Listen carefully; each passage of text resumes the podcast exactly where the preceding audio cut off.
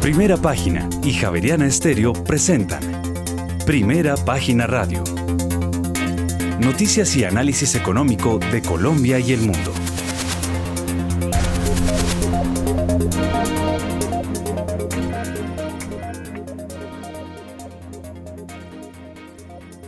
Buenos días, son las 6 de la mañana y dos minutos y bienvenidos a una nueva misión de Primera Página Radio. Hoy tenemos todas las noticias y el análisis económico de Bogotá, Colombia y el mundo. Dirigido por Héctor Hernández y Héctor Mario Rodríguez, hoy presentamos. Ecopetrol realizó emisión de bonos en el mercado internacional por 2 mil millones de dólares como parte de su estrategia de refinanciamiento y financiación del Plan de Inversiones 2023. También debido a la fuerte oferta mundial del café arábica, su precio cayó un 4,52%. Colombia se ha afectado por ser el segundo mayor productor de ese grano. Por otra parte, en diciembre de 2022 se matricularon 21.880 vehículos nuevos, con una disminución del 13,6 respecto a diciembre de 2021. Y finalmente se concretó acuerdo de compañías Médicos y la Sociedad Cardiovascular del Eje Cafetero. Tendremos estas y otras noticias hoy en primera página radio. Héctor Mara Rodríguez, muy buenos días. Muy buenos días, Valentina, oyentes de primera página radio en Javeriana Estéreo. Pues sí, la noticia, sin lugar a dudas, aprovechando una ventana de mercado, Ecopetrol salió a colocar bonos en el mercado internacional por 2 mil millones de dólares. Obviamente que por las condiciones generales de los mercados mundiales, las dificultades, el costo no es el mejor que en otras circunstancias, pero eh, busca eh, refinanciar y financiar mucho de su plan de inversiones para este año, incluso refinanciar el pago de su compra de ISA, como dijo en un momento eh, del asunto. Fueron sobredemandados por 6 mil millones de dólares, es decir, tres veces más el monto eh, colocado y hubo demanda de 320 inversionistas de Estados Unidos, Europa, Asia, América Latina. Eh, durante este programa les vamos a dar mayores detalles, precisiones, cómo le fue en la jornada a esta salida a los mercados externos de Ecopetrol. También vamos a ampliar la historia que sucedió arrancando el año con la forma en que sacaron a gorrazos de Ecuador nada menos que al expresidente de Pacífico Rubiales, José Francisco Arata hizo una compra bien llamativa de unos activos de Repsol que ya le había negado el gobierno ecuatoriano, quiso imponer eh, cómo iba a ser eh, eh, su exploración y explotación en Ecuador, ya le habían negado esto en el 2020 y en octubre apareció como pomposo dueño de dos bloques petroleros y parte de un oleoducto de Repsol en Ecopetrol. Pues el gobierno ecuatoriano el primero de enero asumió la producción de esos dos bloques petroleros y les vamos a contar la historia del señor Arata que fue el primero que saltó como las aquellas del barco cuando unos días antes se iba a quebrar Pacific Rubiales en el 2015. Eh, salió unos días antes y salió con un cheque popocho en el bolsillo, casi 8 millones de dólares de indemnización le dieron a José Francisco Arata y hoy vive plácidamente en República Dominicana. Pues les vamos a contar esta historia y muchas más durante esta jornada del miércoles en primera página Radio Valentina. Héctor Mario, ayer algunos de los principales banqueros centrales del mundo expresaron su preocupación por tener que abordar el cambio climático y controlar la inflación. El jefe de la Reserva Federal, Jerome Powell, afirmó que el Banco Central estadounidense debe mantenerse al margen de la política. Durante un foro en Estocolmo, Powell dijo que restaurar la estabilidad de precios cuando la inflación es alta puede requerir medidas que no son populares en el corto plazo a medida que aumentamos las tasas de interés para desacelerar la economía.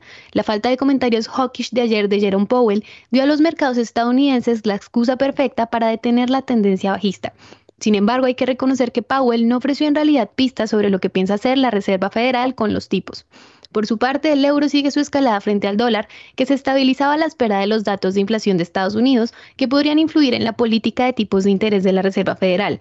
Hoy en el par euro-dólar estadounidense, la moneda comunitaria subió un 0,20%.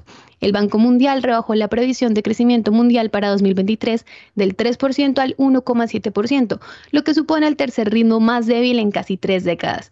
El PIB de Estados Unidos aumentaría un 0,5% en 2023 y la zona de euro no crecerá según el organismo.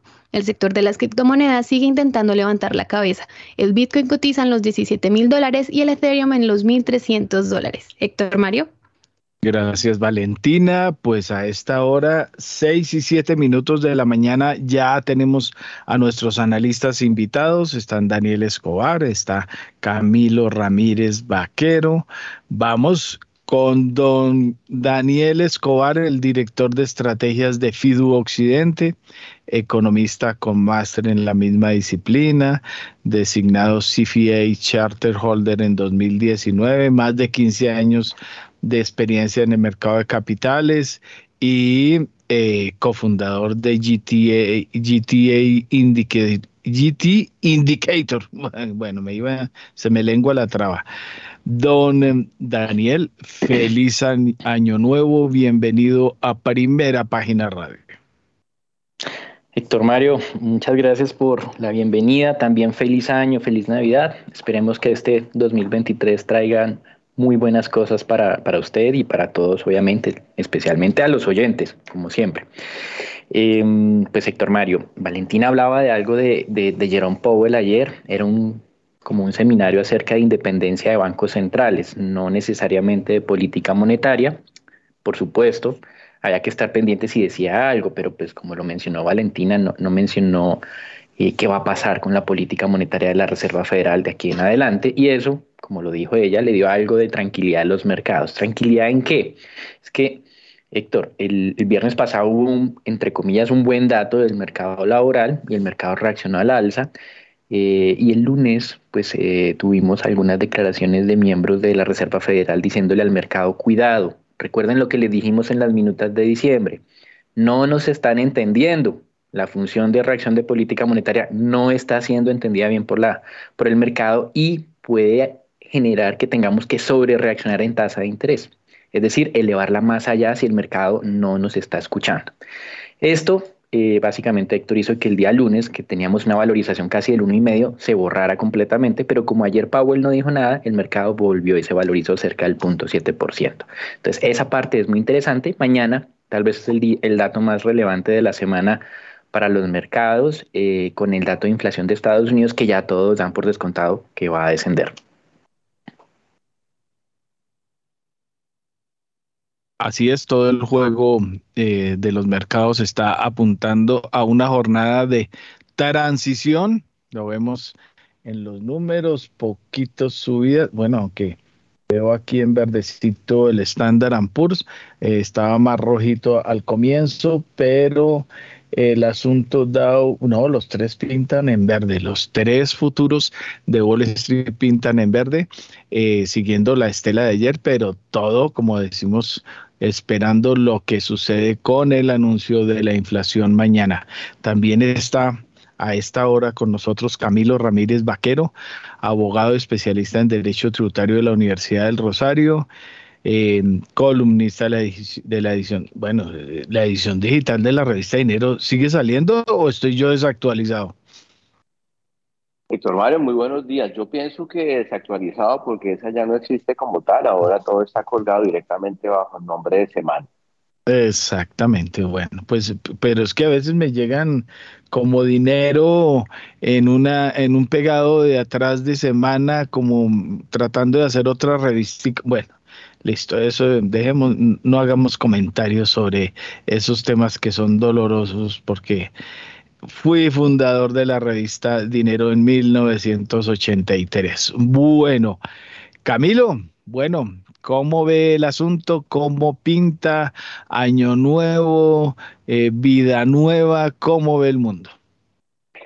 Pues Héctor Mario, primero que todo un abrazo muy especial para para Héctor Mario y para todos los oyentes. Les deseo que el 2023 sea un año lleno de prosperidad y de grandes bendiciones para todos. Pues Héctor Mario, este año es un año bastante interesante porque digamos que arrancamos eh, conociendo las perspectivas que en el año 2022 arrancando no existían. Digamos que el 2022 arrancamos sin saber quién iba a ser el presidente de la República, no teníamos claro cuál iba a ser el efecto de esa elección en el, en el plano macroeconómico, en la tasa de cambio. Eh, la inflación estaba empezando a, a, subir, pero no teníamos claridad de dónde iba a terminar al final del año. Digamos que todos esos temas han venido a concretarse y nosotros arrancamos ya el 2023 sabiendo que todo está mal, digámoslo así.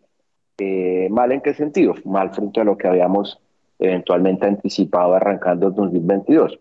De manera que arrancar 2023 sabiendo ya cómo están las cosas y esperando no que empeoren, sino que eventualmente mejoren, me parece que es una situación mucho más positiva que arrancar esperando cosas buenas y que resulten negativas. Y evidentemente pues lo que va a pasar en este año en términos muy generales es un reacomodamiento de esas fichas que terminaron un poquito desordenadas terminando en 2022, pero 2023 es una inercia lo que viene y creo que para bien en términos generales, yo creo que la, la, a nivel económico creo que son muy pocos los, los que están alentando que haya mayores devaluaciones o que consideren que la inflación va a ser mucho más grave en 2023 de lo que llegó a ser en 2022 y creo que lo que en Colombia particularmente va a generar mucho ruido son los temas políticos. Eh, hay elecciones de alcaldes y gobernadores, vamos a tener una, eh, un debate muy interesante sobre la reforma pensional que pretende o que ha anunciado pues, el gobierno de Petro, lo mismo en el tema de la administración de los recursos del Sistema General de Salud. Y creo que va a ser un año, repito, muy movido en esos temas políticos que sin duda alguna genera un profundo desaliento normalmente en temas económicos porque lamentablemente lo que hemos venido viendo en los últimos cinco meses desde que se eh, desde que tomó posesión esta administración son una cantidad de anuncios que normalmente arrancan siendo tremendamente conflictivos, generan una gran cantidad de ruido, con el tiempo se va moderando, pero al final no se concretan. Y en estos dos temas particulares, repito, por la incidencia que tienen en, temas presupuestales y, en el ahorro público y ahorro privado, digamos que vamos a tener una, una, temporada bastante fuerte de inestabilidad que con toda seguridad va a tener algún efecto en, la, en el tema macroeconómico. De manera que Esperemos, sector Mario, que el aterrizaje sea, como todo el mundo dice, un, aterrizaje suave, eh, pero claramente creo que el hecho de arrancar ya sabiendo en dónde estamos parados da mucha más tranquilidad de lo que estaba pasando durante el 2022. Bueno, em, la, la, situación, como usted bien decía, en 2022 no sabíamos cómo iba, incluso el, recuerdo el comienzo del 2022 y la perspectiva no era tan mala como se, como se volvió, ¿no? Se agrió, se agriaron las circunstancias mundiales, la cosa se eh, eh, empeoró en todos los indicadores y la situación eh, ah, ya después entrado el año era muy mala y así medio terminó el año.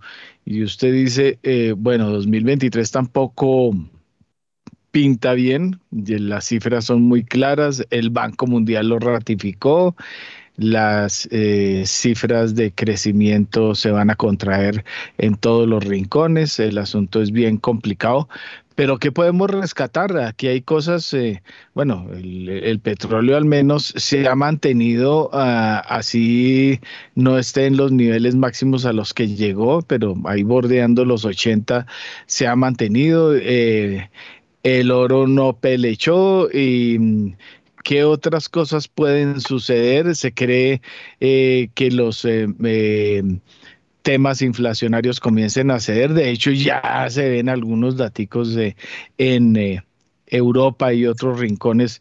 incluso el dato de mañana de inflación de Estados Unidos también puede ser de aplauso. ¿Cómo ve el asunto desde el punto de vista optimista? Démosle algún grado. Pues Héctor Mario, yo creo que, o sea, yo le voy a ser muy sincero, yo, yo soy, yo estoy siendo muy positivo por dos razones. La primera es porque creo que ya entendemos cuál es el, o sea, y, y perdón que, que vuelvo un poquito al, tema local primero.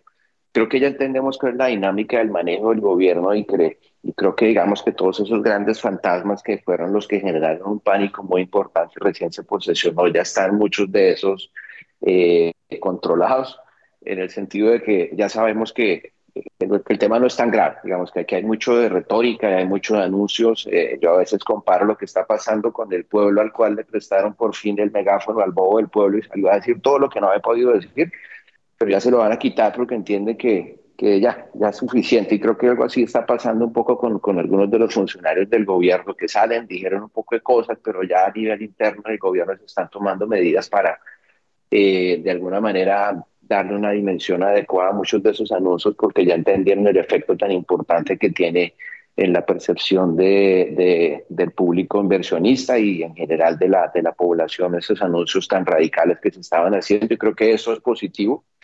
Lo otro, evidentemente, es que ya la inflación, digamos, con esa subida tan grande de tasas de interés, en algún momento va a tener que empezar a ceder y en Estados Unidos pues claramente es probable que también haya algunos signos positivos en el tema inflacionario, pero lo más positivo es que efectivamente esas eh, amenazas que se estaban dando de que iba a haber una recesión, pues que se anunció que iba a ser una recesión fuerte en Estados Unidos, pues al final de cuentas parece no ser el caso, el empleo sigue repuntando. Y hay una, hay una cosa que en Estados Unidos probablemente no se menciona mucho, pero que es un disparador impresionante de la economía y es que la producción de armas en Estados Unidos en este momento está realmente disparada. O sea, con, lo que pasó en Ucrania, eh, todos los países europeos entendieron que tenían que, que, armarse, porque pues se dieron cuenta de que no podían seguir dependiendo con el tratado de la OTAN de que Estados Unidos fuera su, su policía eh, y su protector y entendieron que tenían que hacer inversiones importantes en armamento y en este momento Estados Unidos está con una producción de de armas impresionante que finalmente arrastra eh, una cantidad de sectores adicionales en tecnología, en, acero, etcétera, etcétera, lo cual da para pensar que efectivamente, eh, o sea, Estados Unidos es muy poco probable que realmente vaya a entrar en recesión, lo cual pues es, es una buena noticia a nivel global.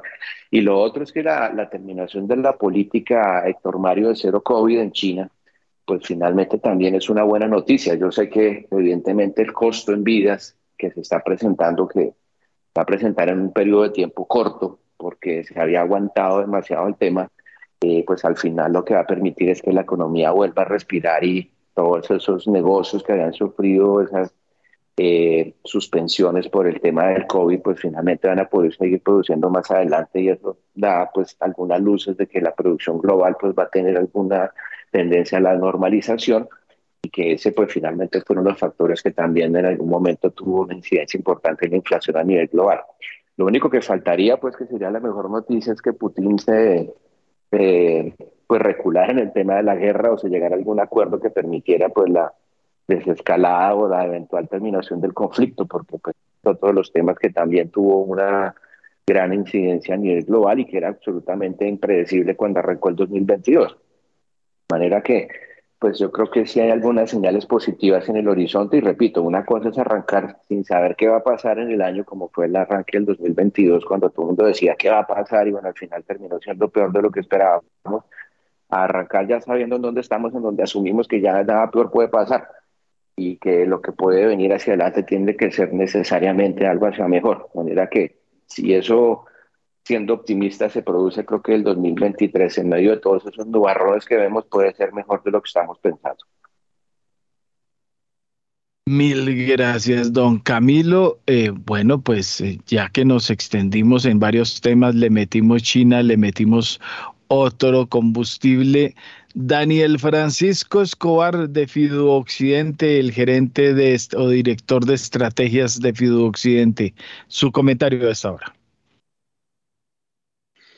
Bueno, eh, Héctor, yo comenzaría por lo último mencionado por Camilo. La reapertura de China creo que fue una noticia sorpresiva. Todos esperábamos que por allá en marzo ya empezaran a levantar de manera más decidida las restricciones. Lo hicieron de manera anticipada por la razón que sea. Hacia comienzos de diciembre em, cayó en mis manos un documento que decía que los suministros médicos, después pruebas PCR, el tema de disponibilidad de camas en UCIs para en China no eran suficientes y que estaban siendo desbordados en ese momento por, por los contagios, algo que no se mencionaba en ningún medio a comienzos de diciembre. Fue a finales de diciembre cuando empezó a salir toda esta información y efectivamente parece que aparentemente por la razón equivocada, que era no tener suministros médicos, China decidió ya eh, pues abramos y digamos que este COVID-19 ya no es algo de categoría A, sino es categoría B, como una gripa, y que todos se contagien porque ya no es tan grave, que la variante Omicron no tiene ningún problema.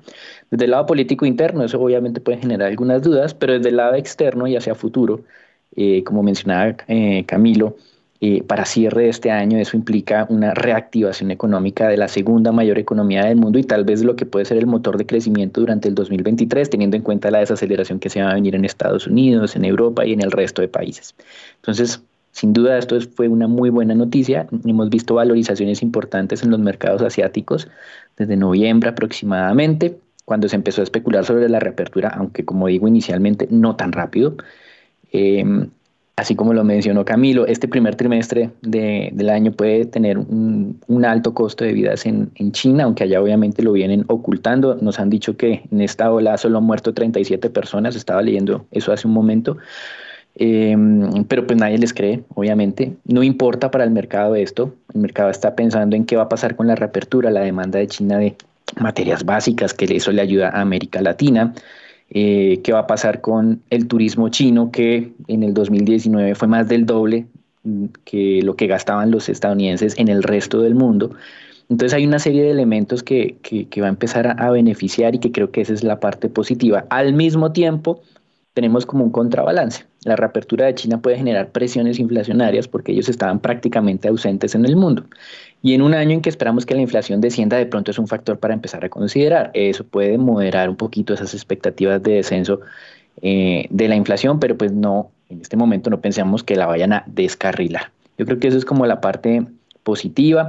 Hemos tenido un 2022 muy duro, leía en diferentes medios, PicTech y Lombard, decían que el 2022 fue especial, en algunos casos dependiendo del tipo de análisis, decía el peor año en los últimos 100 años y en otro decían que era desde 1926 para acá solo se había tenido registro de tres años con grandes pérdidas en el mercado de renta fija y en el mercado de renta variable. Entonces fue un año muy especial. El 2023 que están anticipando los analistas, Héctor, tal vez un arranque con, con dudas, con volatilidad, pero una segunda parte mejor. Vamos a ver si se cumple lo que dicen los analistas o no. Y en términos agregados de que, cómo va a terminar el año, a pesar de toda esa sentimiento que puede haber una fuerte desaceleración, no creen que las acciones van a caer mucho en el agregado. En el entretanto corto plazo, si están diciendo que esta primera mitad del 2023 puede ser negativa y la segunda mitad positiva, Héctor.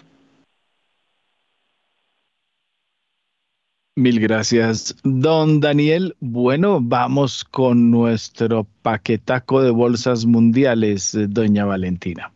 Así es, Héctor, pero antes una recomendación. Pay Fondo de Inversión Inmobiliaria, líder de los colombianos con más de 15 años en el mercado, le permite a un inversionista participar de un portafolio de rentas de activos con arrendatarios de primer nivel, el cual ofrece una rentabilidad variable en función de los resultados del negocio y del potencial de valorización de las propiedades. Conozca más sobre Pay en la página web www.pay.com.co 6 y 25. En primera página radio, las bolsas del mundo.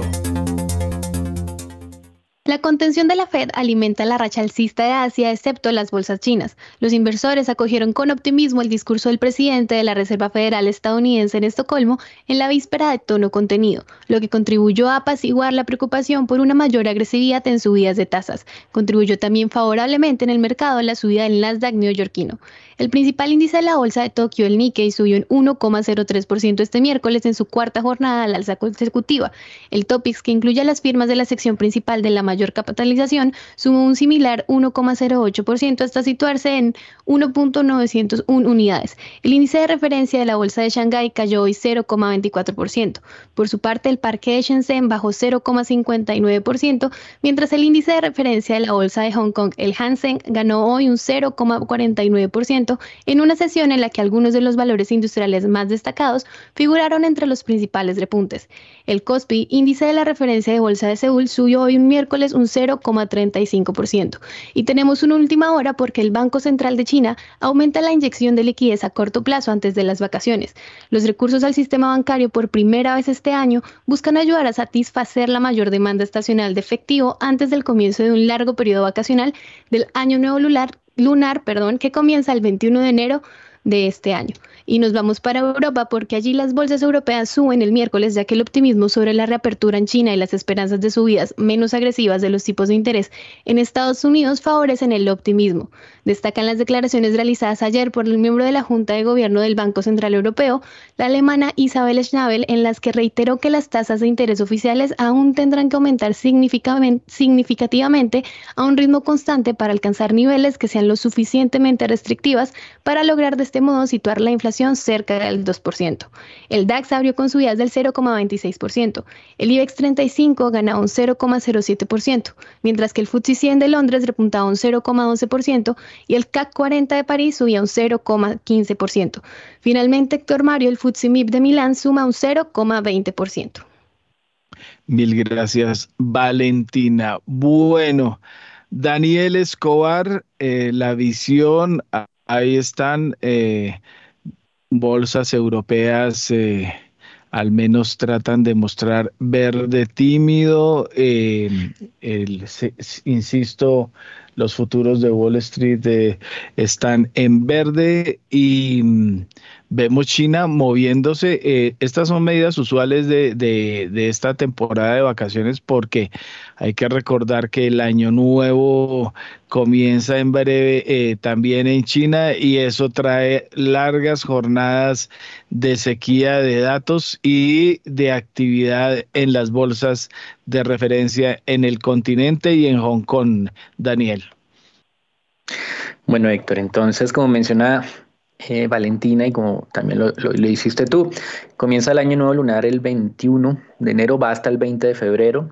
Eh, es un periodo que históricamente es difícil de lectura de los indicadores chinos porque pues tiene mucha volatilidad, hay que esperarse más o menos hasta, hasta, abril y sacar promedios, pero como ya mencionamos previamente, la reapertura esperamos que sea positiva y a partir de marzo los expertos dicen que los indicadores económicos van a rebotar de manera importante hacia el alza. Y al mismo tiempo, pues el Banco Central de China desde el año pasado viene haciendo algunos elementos de irrigación de liquidez para ayudar como a contener esa desaceleración que estaban teniendo ellos, porque ya la demanda externa no les estaba ayudando como lo hizo en el 2021. Necesitaban un tema de reactivación de su demanda interna. Desde el punto de vista europeo, Goldman Sachs modificó las previsiones de crecimiento. Eh, hasta el viernes pasado, mantenía el pronóstico de una contracción o una recesión para la zona euro, que es como el escenario base que tenemos todo en la, todos en la cabeza. Pero Goldman Sachs lo modificó y dijo que ya no se va a contraer este año 2023, sino que va a crecer moderadamente o, levemente 0,5, 0,6%. Así que este es un elemento que también va alineado con esa reacción favorable del mercado europeo que creo que se ha valorizado más del 4% en lo corrido de este año, el mercado accionario europeo. De hecho, hoy el stock 50 casi ya va valorizándose el 1%, que es como una aproximación al Dow Jones, pero en el caso europeo.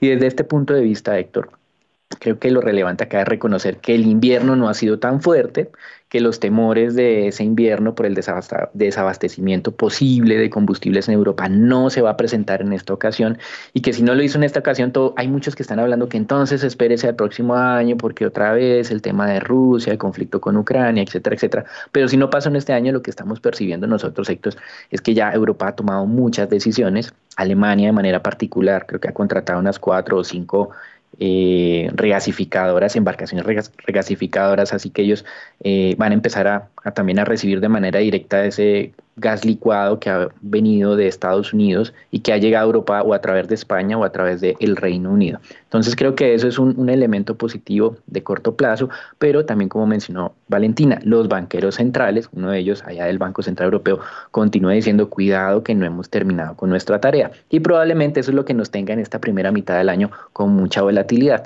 Cuando vengan los datos, como el de mañana, probablemente sí sale muy bueno con valorizaciones para el mercado porque la inflación estaría descendiendo, pero cuando hablan los banqueros centrales que tienen reuniones el primero de febrero y el 2 de febrero, el primero de febrero sale la Fed y el 2 de febrero el Banco Central Europeo, de pronto ahí se puede, digamos, como moderar esas expectativas optimistas. Entonces creo que eso es como la lectura de corto plazo. Vamos bien en el arranque de este año, mejora lo que pensábamos, pero todavía pues quedan muchas dudas. Y hay un elemento central, Héctor, no sé si lo han mencionado el día de ayer, pero en la parte política de Estados Unidos, eh, creo que es un factor de riesgo que hay que estar considerando. La elección del vocero de la mayoría de la Cámara de Representantes de Estados Unidos tomó más tiempo.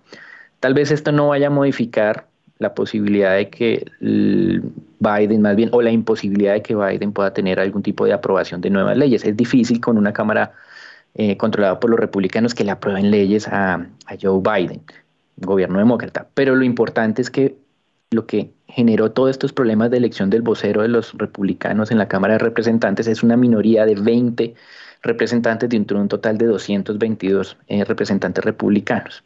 Eh, esos 20 han prometido que van a llevar las discusiones del techo de la deuda al límite. Incluso han prometido, y esto creo que no lo han leído aquí muchas personas, llevar a la situación de impago de la deuda de Estados Unidos para hacer bajar los gastos en los Estados Unidos.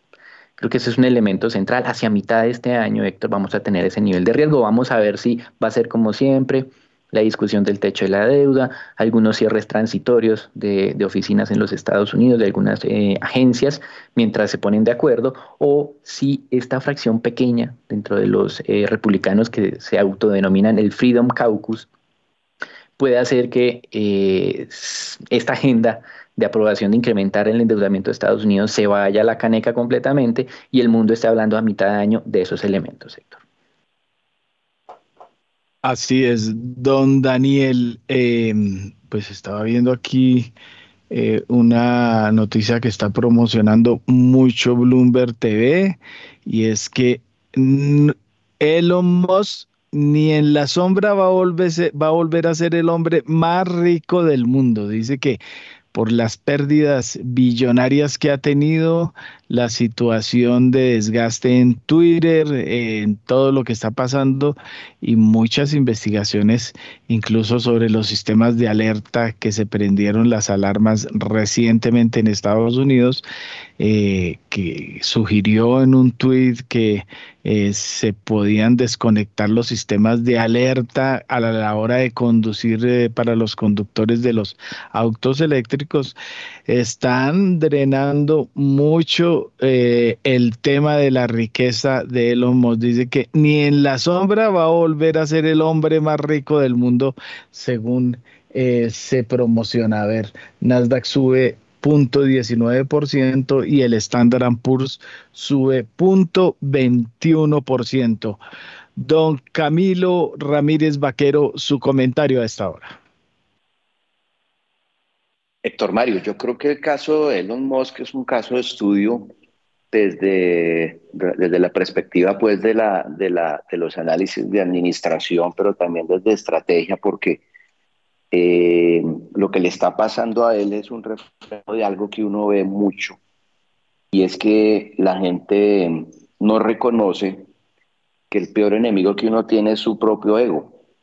Y en el caso de Elon Musk, digamos que la debacle que se está presentando ahorita fue arranca, digámoslo así, por esa pretensión de él de, tomarse a Twitter y volverlo una red social a su acomodo personal, lo cual terminó pues evidentemente siendo un, un, gran fracaso, pero adicionalmente el hecho de haber desatendido, digamos, sus funciones como, como CEO de Tesla, que es lo que finalmente le está cobrando el mercado, y que adicionalmente ese hecho fue lo que permitió ver a muchos inversionistas la realidad en cuanto a que Tesla, al final de cuentas, no es más que otro productor de carros que está en franca competencia hoy en día con los tradicionales productores de vehículos a nivel global que tienen una tradición de ya hace cientos de años, algunos de ellos, con un manejo de la tecnología de energía eh, eh, eléctrica y, e híbrida que ya se está compasando con la de Tesla y que probablemente la superen en un plazo muy corto. Lo que da para pensar que el futuro de Tesla, al final de cuentas, no es la compañía que va a revolucionar la industria automotriz, sino que muy probablemente va a ser otra más que en un futuro pues va a tener una gran competencia y eventualmente va a entrar a ser considerada como una más que puede ser objeto de adquisición por los grandes eh, inversionistas en este sector. Y, repito, todo parte pues de, esa concepción muy personalista de Elon Musk que lo ha llevado a cometer algunos errores estratégicos garrafales que finalmente se los está cobrando el mercado, que, repito, después de que se cae ese ídolo tan grande, empiecen a verse las cosas como realmente son, es que puede sopesarse realmente la realidad y tomarse decisiones realmente objetivas. Y yo creo que eso al final de cuentas es lo que está pasando en el mercado con este tipo de, de inversiones.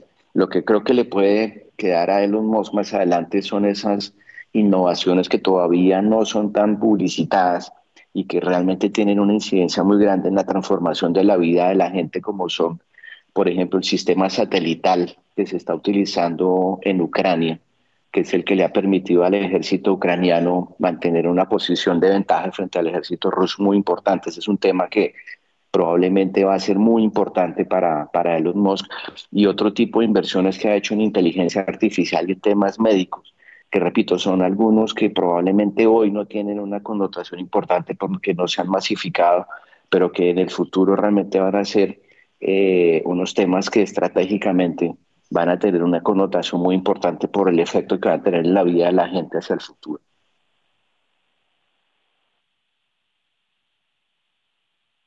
Mil gracias, don Camilo. Valentina, las referencias de la jornada.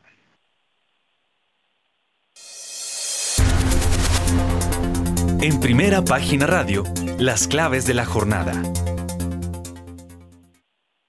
En Estados Unidos destacan este miércoles los informes sobre hipotecas y en China se publicará el dato de inflación al consumidor. La Asociación de Banqueros Hipotecarios dará a conocer la situación del mercado hipotecario al cierre de la primera semana del año. Más tarde, la Administración de Información de la Energía publicará su reporte sobre el mercado petrolero al 6 de enero. Por su parte, en Asia, la Oficina Nacional de Estadísticas de China revelará la inflación al consumidor a diciembre pasado. De acuerdo con los analistas, registró un encarecimiento de 1,8% anual. Y nos vamos para Europa porque allí la coalición del Grupo de los Siete tratará de fijar en febrero dos precios máximos para los productos refinados rusos. Uno para los que cotizan con prima respecto al crudo y otro para los que cotizan con descuento según un responsable del G7. Finalmente, en México, el INEGI dará a conocer la actividad industrial durante noviembre de 2022. De acuerdo con estimaciones de Bloomberg, registró una contracción de 0,1%. Héctor Mario. Gracias, eh, doña Valentina. Bueno, el dato de la jornada ya esta noche, madrugada de mañana, va a ser la inflación china. Antes de irse a vacaciones van a dejar eh, este datico interesante. Vamos a ver cómo funciona. Hay quienes les creen a estos datos y hay quienes no. Oiga, don eh, Daniel Escobar, precisamente la gente se mueve y obviamente que los mercados mundiales se mueven con cada eh, temita chino, pero siempre hay el escepticismo de que los datos no son los más fieles. Em, ¿Sigue la teoría así? Eh, Héctor, sigue, sigue de todas formas en todo, incluso en el tema de COVID. Nadie les cree que hayan tenido tan pocas muertes desde que comenzó esta pandemia. Eh, antes de eso era sobre las cifras de crecimiento. Nadie pensaba que las cifras de crecimiento fueran tan moderadas en su variación. Eh, y había estudios que decían, si bien es cierto, la economía china sí ha crecido como dicen, pues entre trimestre y trimestre era un poco más volátil de lo que sugerían, porque misteriosamente si uno mira las expectativas o los pronósticos de los analistas con respecto a economías como Estados Unidos, a veces había divergencias frente al dato observado. En China no se presentaba tanto eso hasta que llegó obviamente el tema de pandemia. Antes de eso había muchas sospechas. Y sobre el tema de la inflación, pues como es una economía tan, tan controlada, Héctor, pues digamos que probablemente la asertividad de los analistas pueda deberse a eso, a ese tema de control tan fuerte que ejercen las autoridades en, los precios al interior del país. Eh, pero las sospechas seguirán. Yo creo que cuando se tiene un régimen que controla tantas cosas, eh, eso es pues casi que el ingrediente perfecto para que la gente empiece a dudar de las cifras que salen de esa sociedad. Mil gracias, eh, don Daniel Francisco Escobar. Oiga, eh, ya a las 6 y 41 entrados en gastos, entremos en Colombia. Em, entremos ya en nuestro paquete de las noticias locales. Sin lugar a dudas, eh, Ecopetrol aprovechó lo que se llaman ventanas, ¿no? Habrá quienes digan que no hay una ventana buena en estas condiciones de mercados tan volátiles, pero al menos consiguió buena demanda eh, para los eh, eh, bonos que ofreció. Segundo, los colocó, pues habrá debate sobre si la tasa fue la mejor o no, pero era lo que había, ¿no? Entonces, esas son las circunstancias. Tenemos en línea a doña Daniela Tobón, quien tiene el informe sobre la sorpresiva eh, emisión primero y colocación, que es lo que finalmente sucede de los bonos de Ecopetrol por dos mil millones de dólares. Bienvenida, eh, Daniela. Héctor, buenos días a ti, a todos los analistas, a toda nuestra audiencia que están ahí conectados con nosotros. Por supuesto que sí, la noticia es la salida de Ecopetrol al mercado, salió a colocar bonos ayer tras más de un año. Recordemos que la última colocación de Ecopetrol había sido en octubre de 2021. Pues ayer como parte de su estrategia de refinanciamiento y financiación del plan de inversiones 2023, realizó una colocación de bonos de deuda pública externa en el mercado internacional de capitales. Usted lo decía, todo esto obviamente con base a la autorización expedida por el Ministerio de Hacienda y Crédito Público mediante la resolución del 10 de enero de 2023. Esto fue por 2 mil millones de dólares, sin embargo hay que decir que fueron sobredemandados tres veces, tuvo un valor, alcanzó un valor de 6 mil millones de dólares, equivalentes aproximadamente tres veces el monto colocado. Hay que decir también que esta demanda contó con 320 inversionistas que estaban entre Estados Unidos, Europa, Asia y América Latina. La compañía habló un poco, dijo que las condiciones obtenidas evidenciaban un mejor entorno del mercado en el inicio del 2023, además que ratificaban la confianza de los inversionistas y en el sector financiero internacional de la compañía. Ya lo habíamos dicho también, en el tema, la destinación de los recursos son entonces para realizar el pago de saldo de crédito autorizado para la financiar la adquisición del 51,4% de interconexión eléctrica ISA y para financiar el plan de inversiones 2023. Hay que decir que también hay que decir que también salió ayer Fitch Rating y le asignó una calificación de BB+ a esta nueva emisión de bonos de Copetrol que, se encontraba en el día de ayer. Sorpresivo, como usted lo decía, después de un año volvió el Copetrol al mercado internacional y bueno, sobredemandados tres veces tuvimos ayer esta operación. Bueno, en la lectura de Fish se encontró algún eh, eh, alguna objeción, alguna calificación, habló algo sobre la situación de Ecopetrol. Bueno, Fitch estima que el apalancamiento bruto pro forma consolidado definido como deuda total a EBITDA será bajo durante el horizonte de calificación para el FIE 2022. Esto era lo que decía en promedio hasta 2026. Además, eh, la, la, firma decía que pro forma la deuda de ISA y evita el apalancamiento del 2022 aumenta a 1.5x en 2022 y promedia 2.1x a lo largo del horizonte de la calificación. Esto hablaba un poco la calificadora ayer del tema de Ecopetrol y lo que estima el apalancamiento bruto de la petrolera colombiana. Bueno, muy completo. Doña Daniela, eh, bueno, vamos con nuestros analistas. Daniel Escobar, eh, eh, ¿cómo vio la salida de Ecopetrol a los mercados externos? Pues sí, un poco sorprendido por el, porque no había como una, una anticipación, unos anuncios previos a este tipo de colocación. La buena noticia, como ustedes los mencionan, una demanda interesante de 6 billones de dólares frente a una colocación de 2 billones. Eh, desde el punto de vista del costo, sin duda es alto, Héctor. Mm, más de 500 básicos frente a, la tasa de tesoros a, a 10 años es un, costo alto que está incurriendo la petrolera. Eh, pero pues en medio de estos altos precios del petróleo, pues obviamente lo ha podido, digamos, o lo podrá eh, hacer frente y tener en cuenta lo que mencionamos inicialmente de las buenas noticias para este año para el, eh, el mercado de materias primas, es la reincorporación de China a los mercados con esta reapertura. Eso tal vez le pueda ayudar a Ecopetrol a mantener buenos niveles de ingresos, como lo menciona Fitch Ratings, y un bajo nivel de apalancamiento. ¿sí? Em, creo que más allá de, establecer de, si es bueno o es malo, seguramente había necesidades de liquidez. Creo que iban a cambiar ese crédito puente que tenían para la adquisición de ISA. Parte de esos recursos es para eso. Y aquí demostró Ecopetrol que no necesitaba hacer emisión de acciones para comprar ISA, ¿cierto, Héctor? Y lo viene confirmando. Por supuesto, con ciertas coyunturas especiales que le han ayudado. Los altos precios del petróleo, que no pensábamos que fuera a ser así. El tema de la invasión de Rusia a Ucrania ha sido muy bien aprovechado por, por la compañía. Mientras Rusia vende su petróleo a menos de la mitad o a la mitad del valor de, mercado, veía esta semana que estaba vendiendo a 37, 38 dólares el barril, la referencia Ural, eh, pues Ecopetrol pues con el descuento tradicional no se ha visto tan afectado y los altos precios le han ayudado para hacer todo este tema de manejo de liquidez y de evitar emitir acciones en esta coyuntura, Héctor. Bueno, estaba aquí precisamente sacándole más puntica al tema de Fish Rating y su calificación. Dice que eh, la calificación de Ecopetrol está en línea con la de la mayoría de las empresas nacionales de petróleo de la región.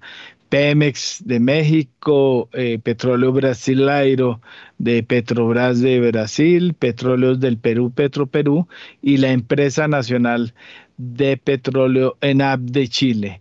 En la mayoría de los casos de la región, dice, las petroleras tienen una importancia estratégica significativa para el suministro de energía, en sus, especialmente en México, Colombia y Brasil. Obviamente, Chile no es eh, el, la que tiene esa banderita. Eh, las NOC, que son las petroleras eh, estatales, pueden servir como representantes para el financiamiento del gobierno federal, como en México, y tienen fuertes lazos legales con los gobiernos a través de su propiedad mayoritaria, fuerte control y aprobaciones presupuestarias gubernamentales. Eh, ¿Qué más dice por aquí? El perfil crediticio de Ecopetrol es sustancialmente más alto que el de Pemex como resultado del desapalancamiento de la estructura de capital de Ecopetrol frente a la creciente trayectoria de apalancamiento de Pemex. Ecopetrol seguirá reportando una producción estable que Fitch espera que se estabilice en torno de los 700 mil barriles. Esta trayectoria de producción respalda aún más el diferencial de muescas entre las dos empresas, es decir, entre Pemex y Ecopetrol.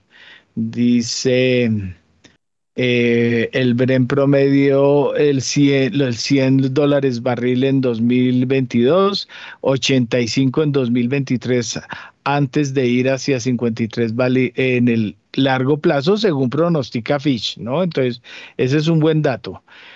Eh, promedió el Brent 100 dólares en el 2022, 85 dólares el barril en 2023, antes de tender hacia los 53 barril en el largo plazo.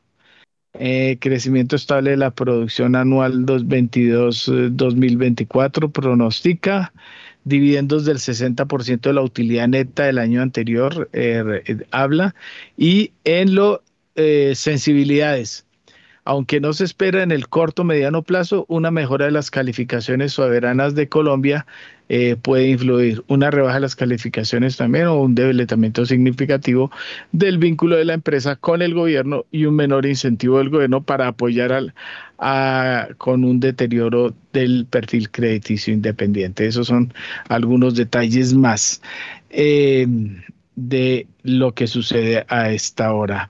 Eh, precisamente aquí se nos conectó eh, nuestro especialista petrolero. Vamos primero con Camilo Ramírez, eh, vaquero, y seguimos con Julio César Herrera.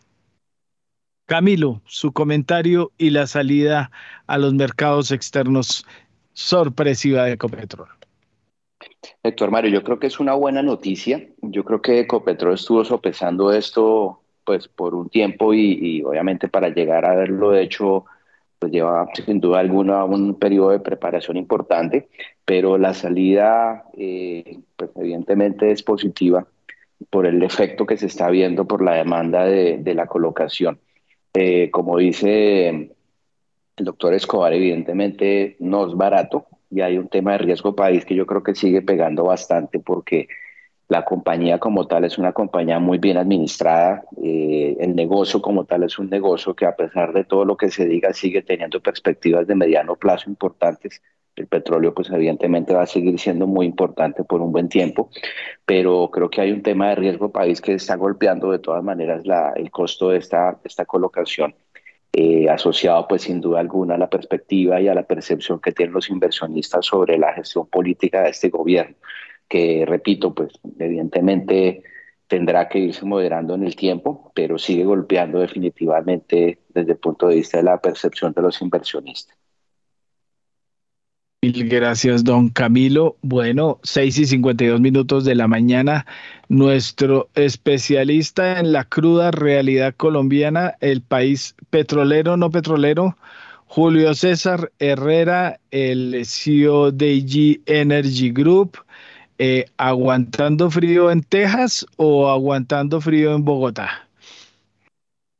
Muy buenos días, Héctor Mario. Buenos días a la mesa de trabajo, los analistas y los apreciados oyentes. Feliz año ya en enero 11, un poco tarde.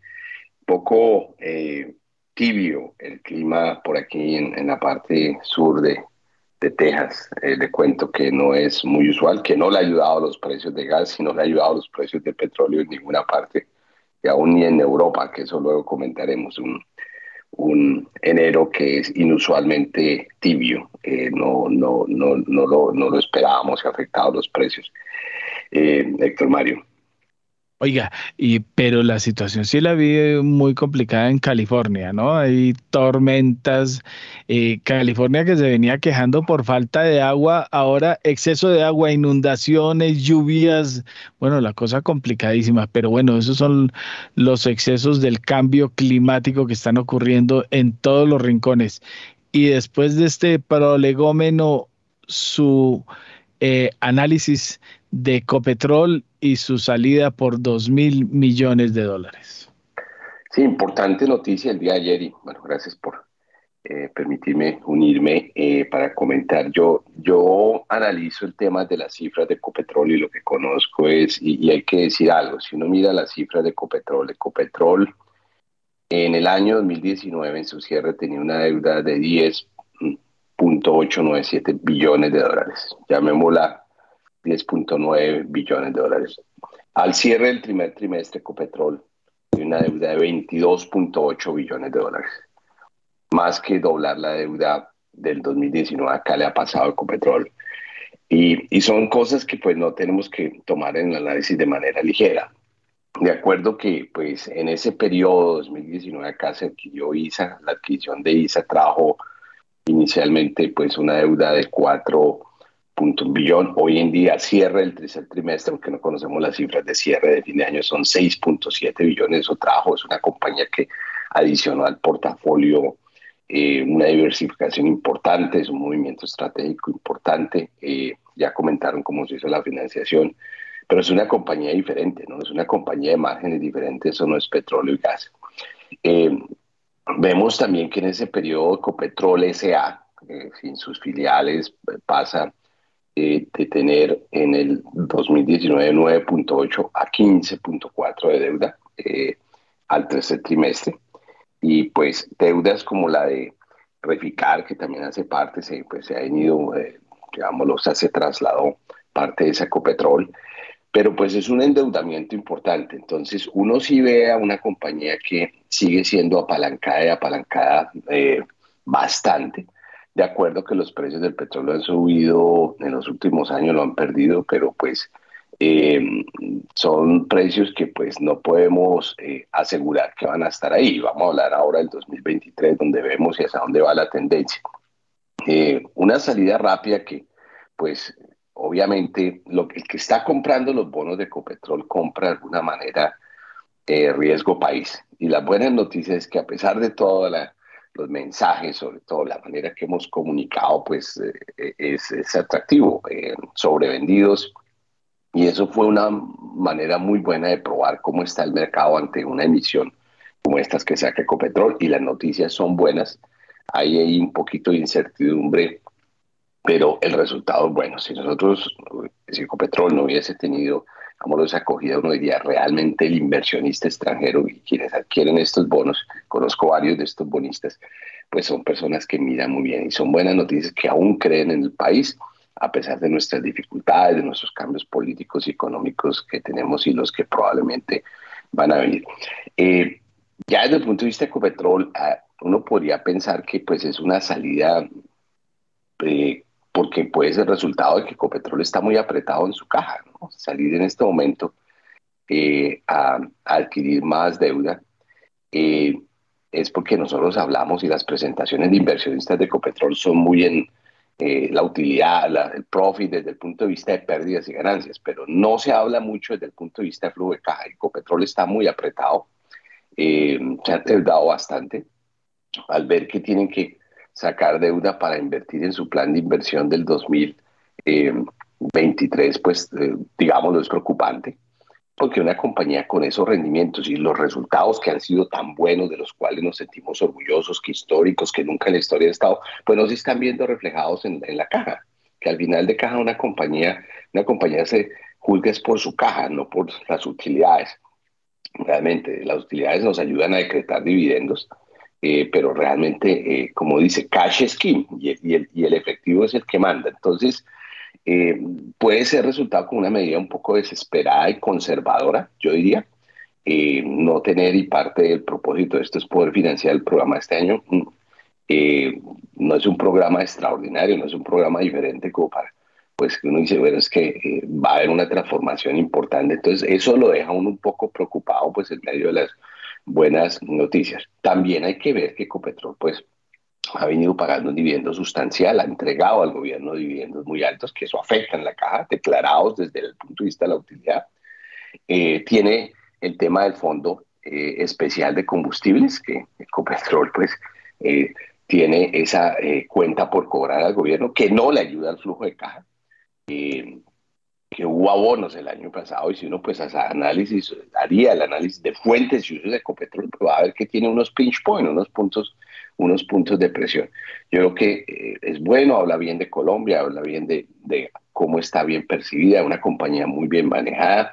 El tema es que pues sí, es una compañía que se endeuda cada día y, y creo que pues una salida a, estos dos mil millones de dólares en este momento, eh, pues ¿qué pasa? Que va a pagar muy caro y uno no sabe si en el futuro va a contar con esos precios como los que se contó anteriormente. Entonces tiene varios positivos, pero sí no niega un hecho de una compañía que ha sido venido desde las 12 eh, y, su, leverage, su apalancamiento, pues eh, cada vez es mucho más apretado.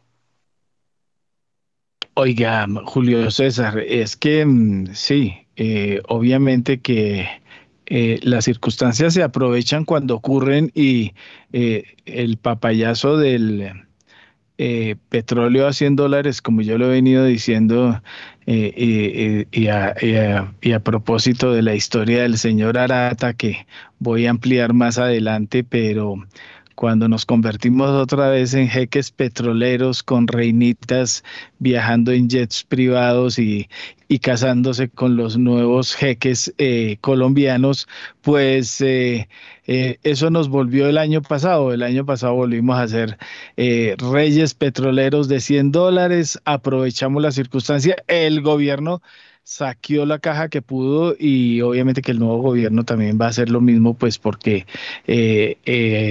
papaya, eh, papaya, papaya que se cobra, pero eh, sí podía haber habido eh, en aras de su análisis un mejor manejo para bajar la deuda o me equivoco.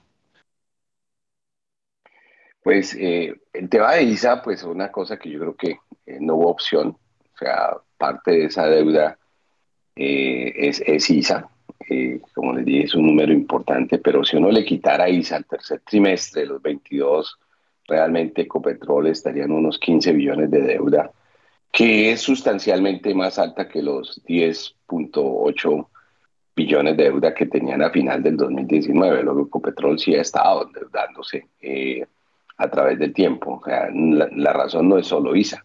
ISA es 6 de los 22.6.7 billones de los 22.8, que es una buena razón fue el gobierno en ese momento encontró eh, pues en Ecopetrol la opción ideal para poder mantener a ISA y, y pues eh, Ecopetrol fue el vehículo para esa transacción, que fue lo, lo, ideal hacer en ese momento. Se ha podido dejar vender al mercado, a alguna otra persona lo hubiera tomado el Grupo de Energía Bogotá, que hubo una pelea muy fuerte por eso.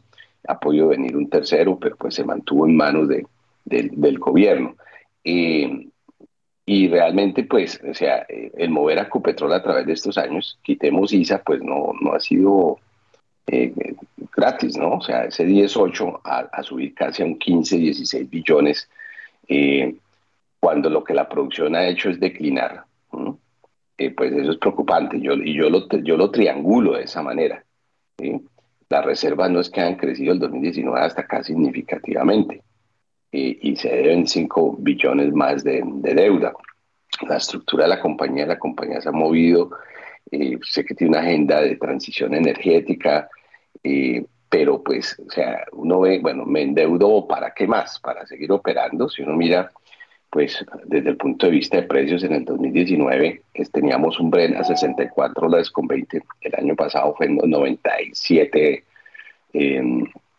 en promedio, más o menos. Eh, que tuvimos, perdón, promedio 102, eh, no tengo los resultados del, del, cuarto trimestre, pero el promedio fue 102,50, que es un muy buen número.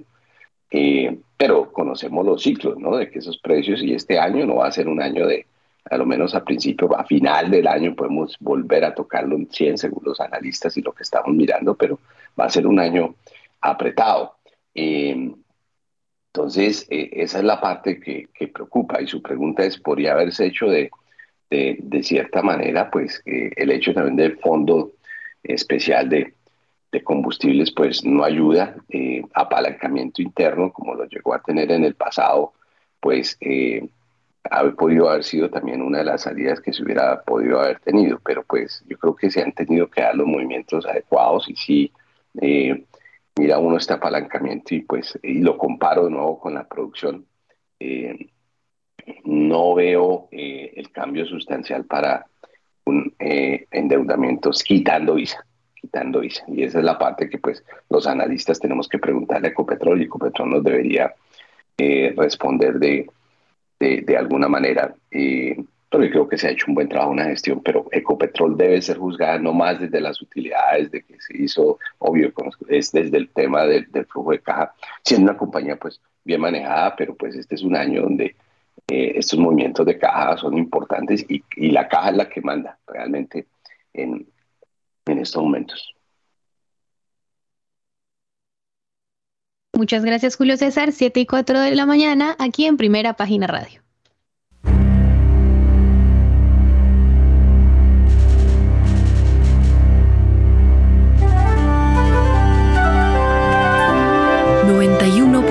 9 Javeriana Estéreo, Bogotá.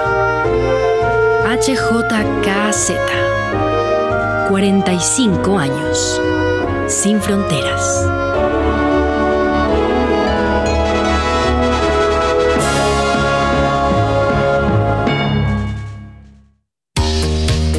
Los invito a que me escuchen todos los martes, de 7 a 8 de la noche, en vivo con Daniel Rincón a través de los 91.9 NFM de Javerian Estéreo. Entrevistas, música, datos curiosos y recuerden, cada semana un tema totalmente diferente. Javerian Estéreo, sin fronteras.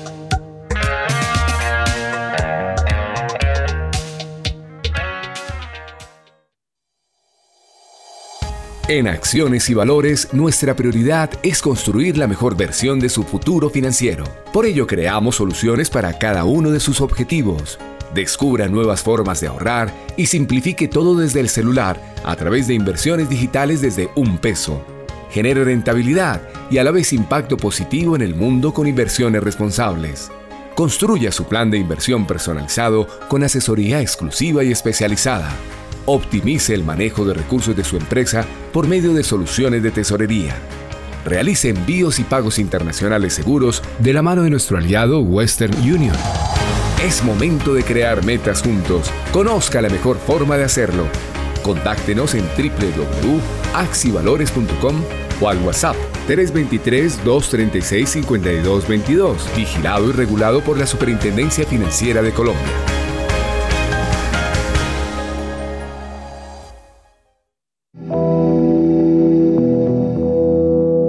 Rincones más remotos del territorio nacional, hay personas cuya vida ha seguido adelante, pese a que el conflicto armado las afectó en el pasado.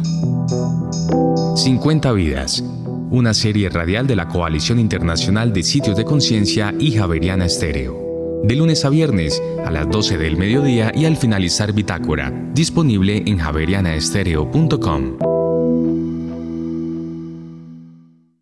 Javeriana Estéreo, sin fronteras.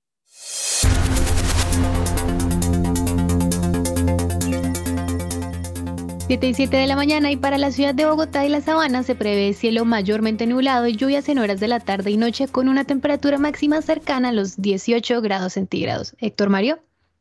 Mil gracias, doña Valentina. Eh, bueno, eh, a esta hora 7 y 7 del minutos de la mañana también está con nosotros Nelson Vera Concha, eh, ex vicepresidente de ANIF, ex asesor de la Superintendencia Financiera, es jefe de investigaciones también de ANIF. Eh, Nelson, aguantando frío en USA eh, eh, o en parte caliente, ¿cómo está su reporte del clima a esta hora? Muy buenos días, doctor Mario. Muchas gracias por la invitación. Deseándoles a todos feliz año. Eh, sí, acá en Chicago estuvimos a, alcanzamos a estar a menos 25, ¿cierto? En esas fechas de Navidad, menos 25 grados centígrados. Ha subido un poco la temperatura después de esos mínimos. Estamos en un rango, digamos que entre 0 y menos 5 por ahora, pero preparándonos para ahora, para febrero, otra vez un frío un poco más complicado. Ah, lindo, Lindo, lindo, lindo bueno, Nelson, ¿cómo está viendo el mundo? Vemos China saliendo del enclaustramiento, tratando de dar hoy incluso datos de IPC, eh, dando liquidez a sus bancos esta madrugada, pero también eh, el mundo o los mercados globales pendientes de Powell ayer y de lo que suceda con la inflación en Estados Unidos mañana. Pues sí, señor. Este inicio del año ha estado muy movido en lo que se refiere a las discusiones, sobre todo de política monetaria. Y creo que la discusión podría encauzarse en dos principales, o tiene principalmente dos elementos, y parte de ellos se discutió el día de ayer. El primero de ellos es el elemento, digámoslo, un poco más cíclico, ¿cierto? Que es tendencia de desaceleración. Uno puede discutir cuál es la pendiente de esa tendencia de desaceleración. Los bancos centrales tienen una dura tarea de tratar de comunicar a la opinión pública por qué deben resistirse a la presión de una reducción temprana o extemporánea de tasas de interés. Entonces, precisamente, uh, en los primeros días de enero el gerente Powell ha tratado de decirle al mercado, mire, ustedes probablemente están siendo muy optimistas en sus estimaciones de reducción de la inflación y así hace eh, análisis en tres canastas diferentes. La discusión no es si la inflación se va a reducir. Sí, correcto, se va a reducir tanto por factores de oferta como por factores de demanda. La inflación de bienes, es importante hacer esta distinción, va a seguir reduciéndose. En la medida que estén los efectos estadísticos en la madera, en los carros usados, ese nunca fue la discusión. La inflación de los servicios, que es donde se ha comprado un poco ese elemento de la, de la inercia inflacionaria, o sea, la inflación que está ya atrincherada, llamémoslo así, es donde está la fuerte disyuntiva. Y eso es lo que requiere un poco más de apretón en la política monetaria. Eso tiene un elemento inexorablemente de tensión del mercado laboral, que todavía está apretado. La, el incremento salarial todavía está bordeando el 4,5-5% y eso todavía no es consistente con las metas de largo plazo del FED. Entonces, conclusión, el FED probablemente va a seguir incrementando sus tasas de interés, no a los ritmos que los viene haciendo. Estamos en probabilidad 50-50 de que lo va a hacer entre 25 básicos y 50 básicos en su próxima reunión. Va a depender mucho, no tanto del dato de mañana, ¿cierto? Que, que va a seguir con una tendencia favorable, sino del índice de costos de empleo que van a, van a saber al final de enero. Entonces, esa es la primera tarea, la tarea cíclica y de ahondar la pedagogía. Mercados, ustedes probablemente Ah, ya tienen desgastada la opinión pública con este cuento del llamado pivote. Yo no voy a poder pivotear porque mi responsabilidad última es lograr ese reencauce inflacionario y lograr ese reencauce inflacionario requiere tasas de interés contractivas ex post. Ex post quiere decir que son solamente lo suficiente contractivas en la medida en que yo me quede, como Banco Central, por ejemplo, el FED, en una tasa de interés del 5,25, 5,5 por decir algún número, y la tasa de inflación, que es lo que entra a restar en esa tasa real, se reduzca. Entonces, ex post, eso es lo único que va a hacer reducir la inflación. Y si uno aterriza en el caso de Colombia, pues tiene todavía un paso atrás esa discusión. El dato de diciembre fue malo, el 13.12%. El dato de incremento salarial al 16% va a hacer que la inercia inflacionaria vía indexación siga presionando esa inflación de servicios que cerró el año pasado en 7,5 y probablemente se va a acelerar. Y el Banco de la República pues no tiene alternativa diferente a seguir incrementando sus tasas de interés probablemente hacia niveles cercanos al 13 13.25, por lo menos en, el primer semestre de este año. Y también veo muy complicada a esas, esas proyecciones de reducciones en la segunda parte del año. No porque no puedan ocurrir, sino porque lo veo en verdad con bajo nivel de probabilidad de ocurrencia. Porque todavía al cierre de este año estaríamos con tasas de inflación, digamos, en un rango 7,5-8%, encauzándonos tan solo hacia finales de 2014, de 2024, perdón, estoy yendo por 10 años de 2024, al techo del rango meta del Banco de la República. Entonces todavía estamos ah, muy lejos de cualquier semblanza de estabilidad de precio, que es la función principal de los bancos centrales.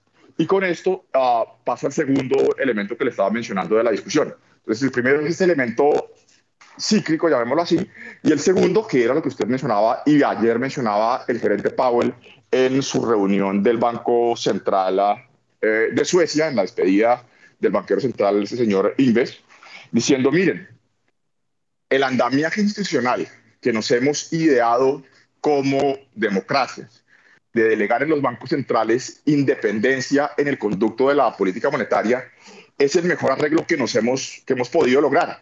¿Que es perfecto? No, pero es la única medicina para solucionar los temas inflacionarios.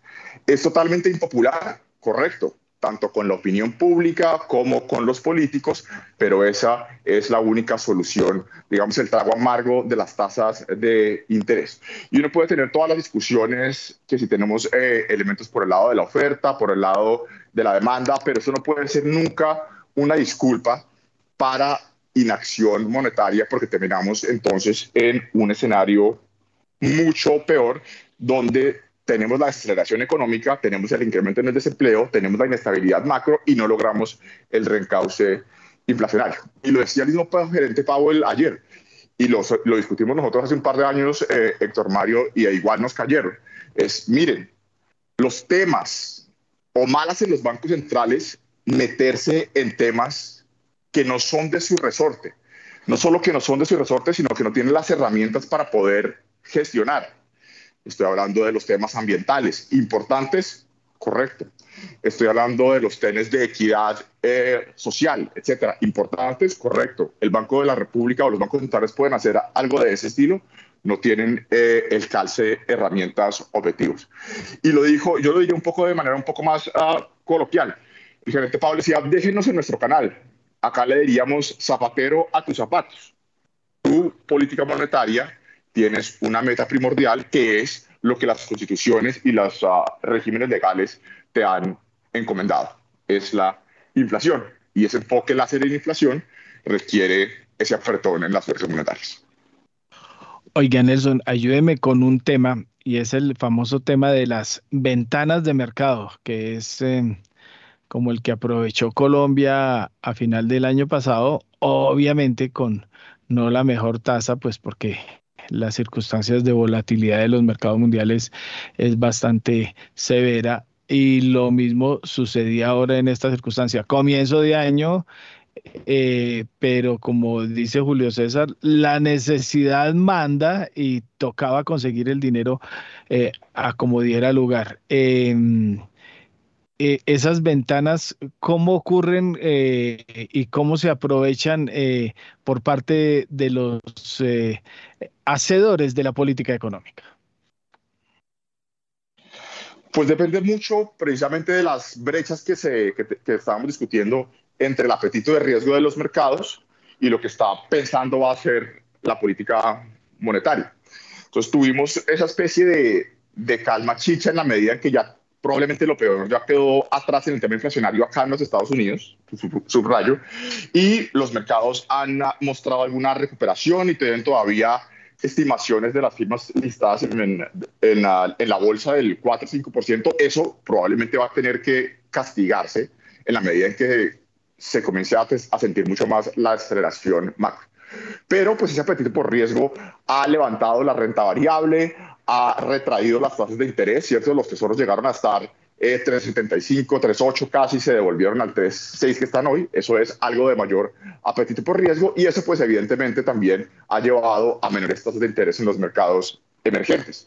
Entonces nuestros test en Colombia que llegaron a 14, 14 y medio están en el rango 12 eh, 12 y medio, 13 y medio, digamos así, la mayoría de la curva, evidentemente con algunos puntos diferenciales. Y pues eso se eh, esas ventanas de mercado, como usted bien las llamaba, las aprovechan esos hacedores de política. Y fue precisamente lo que hizo con buen tino técnico el Ministerio de Hacienda y lo discutimos al cierre de diciembre con esas emisiones eh, al 8.125 que son un muy buen negocio para los tesoreros acá y para los inversionistas en los Estados Unidos, que ven no solamente un tesoro al 3,5, 3,6, sino que ven unos bonos corporativos grado de inversión que rentan 5, 5,5%. Entonces, el, el 825%, por ejemplo, de los test uh, en dólares de Colombia, pues es un buen negocio para un crédito relativamente uh, favorable, con buen historial crediticio. Veremos qué ocurre a futuro. Y pues eso también va muy en línea con la emisión que se logró hacer eh, esta semana de Ecopetrol, que si mal no tengo entendido, esos 2 mil millones de dólares fueron al tasas del 9%, pero Julio César me puede, me puede corregir.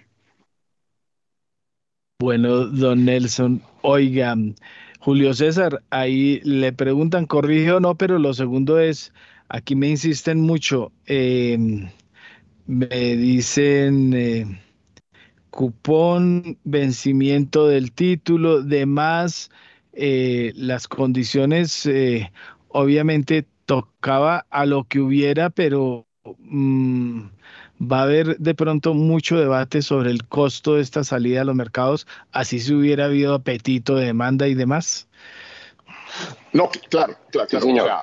la, digamos que en el, en, el, en el, margen se reducen las tasas de interés frente a lo que teníamos hace un par de meses. Pero, pues, por ejemplo, evidentemente son tasas de interés eh, múltiplos superiores de lo que teníamos hace un par de años. Y ese es el, ese es el tema, en verdad en el margen se reducen frente a los atortoles, llamémoslo así, que tuvimos en agosto, septiembre. Pero son prácticamente tasas del doble de lo que estábamos ah, viendo antes de perder grado de inversión. Tanto en los tres, y me imagino que algo similar ocurrirá con los bonos corporativos de Copetrol. Don Julio César. Julio César. Sí, eh, sí, no, Para, para confirmar el rendimiento es del 9%, eh, la tasa cupón fue el 8875, ¿no? Eh, la periodicidad de esos bonos es eh, semestral. y pues sí, el análisis es, es, un costo que pues era el que, el que hay que pagar, no es, y es endeudamiento en dólares. El crudo se vende en dólares y eso ayuda, pero pues somos un país con una moneda que funcional que es el, el peso, ¿no? Que está a 5 mil casi, ¿no? Entonces eso también hay que tenerlo en factor, ¿no? Es caro, es un, es un costo de deuda alto. Así es la cosa. Bueno, Valentina, ¿se nos quedaron las eh, bolsas latinas por fuera? Sí, señor. Las bolsas latinoamericanas en primera página radio. Wall Street cerró ayer en verde después de las escasas referencias por parte de Jerome Powell acerca de la dirección que tomará la política económica. El Dow Jones subió 0,56%, mientras que el Standard Poor's 500 se anotó un 0,70% y el Nasdaq 100 sumó un 0,88%. El índice Standard Poor's Merval de la Bolsa de Comercio de Buenos Aires subió un leve 0,04%, mientras que el índice Ibovespa de la Bolsa de Valores de Sao Paulo ganó 1,68%. Por su parte, el índice Standard Poor's IPC de la Bolsa Mexicana de Valores sumó 0,12% y el índice MSCI Colcap de la Bolsa de Valores de Colombia también subió 0,82%. Por su parte, el índice IPSA de la Bolsa de Santiago de Chile perdió 0,30% y finalmente, Héctor Mario, el índice general de la Bolsa de Valores de Lima subió 0,89%. Mil gracias, Valentina. Aprovechemos que vamos a tener un invitado en breves minutos para hablar precisamente sobre lo que sucedió en el último año con la volatilidad en el mercado cambiario local, es decir, peso dólar. Vamos a mirar, echarle una mirada técnica al asunto. Eh, Valentina, eh, ¿qué otras eh, notas tenemos de Daniela Tobón? Yo te lo mando. Héctor Mario, Daniela tiene un informe sobre el Ministerio de Minas y lo que está sucediendo con la posible salida de la viceministra. Ah, sí, oiga, sí, pero bueno, pero hay un detalle interesante. Perdón que meta la cucharada. Em, yo venía haciendo eh, referencia en varios de los programas al chiste eh, Julio César eh, que circula dentro del mismo gobierno, ¿no? Que dicen, voy a hablar con la ministra de Energía y Minas. Y el chiste hacía referencia a que no había ministra de Minas y Energía, ¿no? Entonces, eh, obviamente que este ha sido un debate muy grande desde el comienzo. El perfil de nombramiento en el ministerio ha traído eh, muchas infamias, eh, pero también realidades eh, sobre la tecnicidad que ha habido en el ministerio por años, eh, aunque también ha habido lunares, ¿no? Ha habido personajes, recuerdo uno de La Guajira, ¿no? Pero bueno, complicadísimos, pero... el debate venía desde el comienzo. Oigamos el informe de Daniela y hacemos un comentario, Julio César, sobre el Ministerio de Energía y Minas. El Ministerio de Minas y Energía se refirió sobre la posible salida de la viceministra de Energía, Belisa Ruiz, por desacuerdos con la ministra de Minas y Energía, Irene Vélez. Todo parece indicar que las diferencias entre Ruiz y Vélez estarían relacionadas con temas regulatorios, por lo que la jefa de cartera le habría pedido la renuncia a la funcionaria. Frente a la posible solicitud de la renuncia, a la viceministra de Energía, el Ministerio de Minas y Energía manifestó que ellos se encuentran haciendo ajustes en algunos cargos directivos y de coordinación del Viceministerio de Energía, pues se trata de áreas claves para el programa del gobierno del presidente Gustavo Petro. Además, señalaron que están buscando que el equipo de trabajo esté claramente alineado con las metodologías y metas de la cartera. Bueno, Julio César, eh, el, famoso debate que se ha temperado, pero eh, vemos que sigue vivito y coleando adentro. Como digo, eh, he hablado con muchas fuentes, he estado incluso por muchos ministerios mirando y siempre hacen el famoso chiste. La ministra de Energía y Minas, ¿les, ¿le huele a usted lo mismo? Héctor Mayo, yo creo que ha sido desafortunado lo que ha ocurrido, ocurrido con esa cartera, eh, porque algo que necesita un gobierno es poder llegar y movilizar su eh, agenda. Y yo creo que uno de los ministerios que no ha podido eh, proceder y movilizar su agenda es exactamente esto. Uno ve un trancón, ve una falta de credibilidad y eso le está costando al país, nos está costando a los colombianos. Eh, retraso en, pues, en la implementación de lo que se traía y si hay cambio, pues un retraso también en dar e-, ese cambio hacia cómo se va a aproximar eh, las soluciones energéticas a la matriz energética colombiana. Eh, yo he visto el caso de, la ministra, que es una persona que llega, que le tocó un esfuerzo muy grande empezar a manejar el lenguaje, poderse conectar con la industria, con los profesionales que pues son personas con un seniority, un nivel de entendimiento, son empresarios y pues ahí se arrancó con el pie izquierdo. Eh, considero que el gobierno debe hacer algo porque eh, le está costando al gobierno credibilidad también al respecto. Eh, la agenda no se ve mover, intenciones muy buenas. En Congreso ACIPET, por ejemplo, la ministra nos mostró el plan que tiene el gobierno de viendo nuestra matriz energética, todo lo que pensaban hacer de disminuir toda la parte de termos y uno pues eso lo asusta. Eh, mucho de eso no ha pasado y ojalá no pase porque hay cosas que uno dice, bueno, si esta es la manera como nos vamos a movilizar. Eh, también mucho anuncio de movimiento hacia pues, una transición, eh, uso de, fuentes no convencionales, pero a la larga no ha pasado mucho. Estamos viviendo los proyectos que dejó el, gobierno anterior y el ministerio anterior.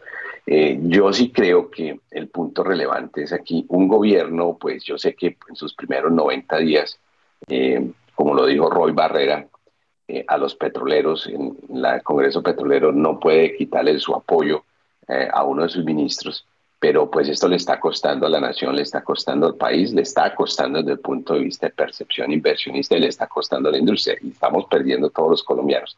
Entonces, en espíritu de progresar, de poder tener claridad, el gobierno tiene que hacer algo, dar apoyo total y sea el alineamiento que yo lo veo muy difícil a esta altura eh, del partido, o eh, busca un candidato que pueda tener la habilidad no solo de traer e implementar la agenda ideológica de este gobierno, la que sea, pero que es capaz también de conectarse con la industria, porque pues el ministerio solo no va a poder ejecutar de minas y energía. Eh, la industria minera y la industria energética colombiana necesita conectarse con los inversionistas extranjeros que están en Colombia, los que quieren venir, los que están ejecutando, con el personal y el grupo profesional de toda una industria que lleva eh, más de 70 años en progresión. Entonces yo creo que eso se ha subestimado, eh, independiente de que sea y, independiente del background que traiga, pues eh, ese tema de conectividad y de comunicarse adecuadamente con ese grupo de, de miembros de este, que mueven esta industria en Colombia es, es relevante y sigue costando. Y no es posible que estemos aquí en enero. El gobierno tomó ya hace varios meses y, seguimos pues con eh, e, esa dificultad de progresar la agenda. No va bien y creo, yo soy de los que creo que el gobierno va a hacer algo en los próximos días. Bueno, doña Valentina, hagámosle. Así es, Héctor Mario. Y Daniela Tobón tiene un informe sobre la producción de Gran Tierra Energy en el cuarto trimestre de 2022. La producción de la canadiense Gran Tierra Energy aumentó un 10% en el cuarto trimestre de 2022. De acuerdo con la compañía, se registró una producción promedio total en el cuarto trimestre de 2022 de aproximadamente 32.600 barriles día, un aumento del 10% en comparación con el mismo periodo 2021. La petrolera además informó que ya inició las pruebas en el primer pozo de Moqueta, ubicado en la cuenca del Putumayo, que se perforó el pasado 28 de noviembre y que ya produce petróleo. Muchas gracias, Daniela. Y Juan Munevar nos va a hablar sobre la fuerte caída del precio del café arábica. Debido a la fuerte oferta mundial de café arábica, su precio cayó un 4,52%. Colombia se ve afectado por ser el segundo mayor productor de este grano. El aumento de las exportaciones de café de Vietnam, el mayor productor de Robusta, está pesando sobre los precios del café después de que la Oficina General de Estadísticas de Vietnam informara este lunes que las exportaciones de este grano de enero a diciembre aumentaron un 13,8%. Una relajación de las condiciones secas en Brasil puede conducir a mayores rendimientos del café y es pesimista prevista para los precios. Cabe recordar que las exportaciones de café se redujeron en 2022 un 8% en Colombia a poco más de 11,4 millones de sacos de 60 kilogramos de café arábica. El precio del café colombiano en la Bolsa de Nueva York desde el pasado 30 de diciembre de 2022 hasta este martes se redujo un 10,17% al pasar de 1,67 dólares a 1,50 dólares. El precio interno, por su parte, pasó de 1.968.000 por carga de 125 kilogramos a 1.791.000, es decir, una caída del 9,8%. Juan, ¿y qué se sabe respecto al gremio de, lecheros a Soleche? Por derrumbe en la vía panamericana en el sector Rosas, en Cauca, Gremio de Lecheros Azoleche advirtió al gobierno nacional que se perderían más de 300 mil litros de este producto. El cierre de la vía panamericana dejó incomunicado a Nariño con el resto del país generando pérdidas económicas para el sector agricultor de esta zona, en especial a los productores de leche y transportadores. En este sentido, la Asociación Colombiana de Procesadores de Leche, Azoleche, envió una carta al ministro de Transporte Guillermo Reyes en conjunto con el ministro Germano Maña Mendoza de Comercio, en la que se explicó las dificultades que se pasan y por eso solicitaron medidas urgentes. Agregaron que estos territorios son caracterizados con una producción de pequeña escala y en su mayoría dependen de la efectividad de la comercialización de la leche para el sustento, lo que podría afectar a cerca de 100.000 habitantes en el territorio nacional sin contar a los consumidores. ¿Y qué está sucediendo sobre el comercio bilateral entre Colombia y Venezuela? El comercio bilateral entre Colombia y Venezuela registra 648,2 millones de dólares hasta noviembre de 2022 con un crecimiento del 45,9% frente al mismo periodo de un año antes. Colombia marca 568,9 millones de dólares en exportaciones hasta noviembre de 2022 con un crecimiento del 95,1% frente al mismo periodo de 2021 cuando apenas registró 291,6 millones de dólares. En este sentido, en noviembre hubo un crecimiento real en exportaciones de 67,4% a 305.965 toneladas métricas. Solo en noviembre Colombia mandó a Venezuela 31.920 toneladas métricas en productos. En materia de importaciones de Venezuela, hasta octubre de 2022 se registran cifras por 79,3 millones de dólares. Si bien esas cifras muestran una recuperación, aún están por debajo de las expectativas del gobierno nacional. Sin los datos de importaciones de noviembre-diciembre del DANE y sin las exportaciones de diciembre, el comercio está 151.7 millones de dólares por debajo de los 800 millones de dólares con los que esperaba cerrar el 2022 el Ministerio de Comercio. Y en diciembre de 2022 se matricularon 21.880 vehículos. Más información con Juan Munevar. En diciembre de 2022 se matricularon 21.880 vehículos nuevos con una disminución del 13,6% respecto a diciembre de 2021. En la variación anual crecieron 4,8%. Según el más reciente informe de Fenalco y la ANDI, gremios representantes de la industria de importación de vehículos y motocicletas, en el acumulado al cierre del último mes del año pasado se registraron 262.338 matrículas de vehículos nuevos, representando un crecimiento del 4,8% respecto al 2021 y un decrecimiento del 0,4% respecto al 2019. Las cinco marcas con mayor número de matrículas en el mes de diciembre fueron Renault, Chevrolet, Toyota, Mazda y Kia con una participación del mercado en el orden de 21,4%, 15,9%, 11,7%, 7,9% y 7,3% representando el 64,2% del total de vehículos matriculados en el último mes del año. Héctor Mario. Bueno, Valentina, gracias por este resumen noticioso de la hora, a las 7 y 34 minutos. Tenemos a un eh, invitado muy especial, con un tema muy especial.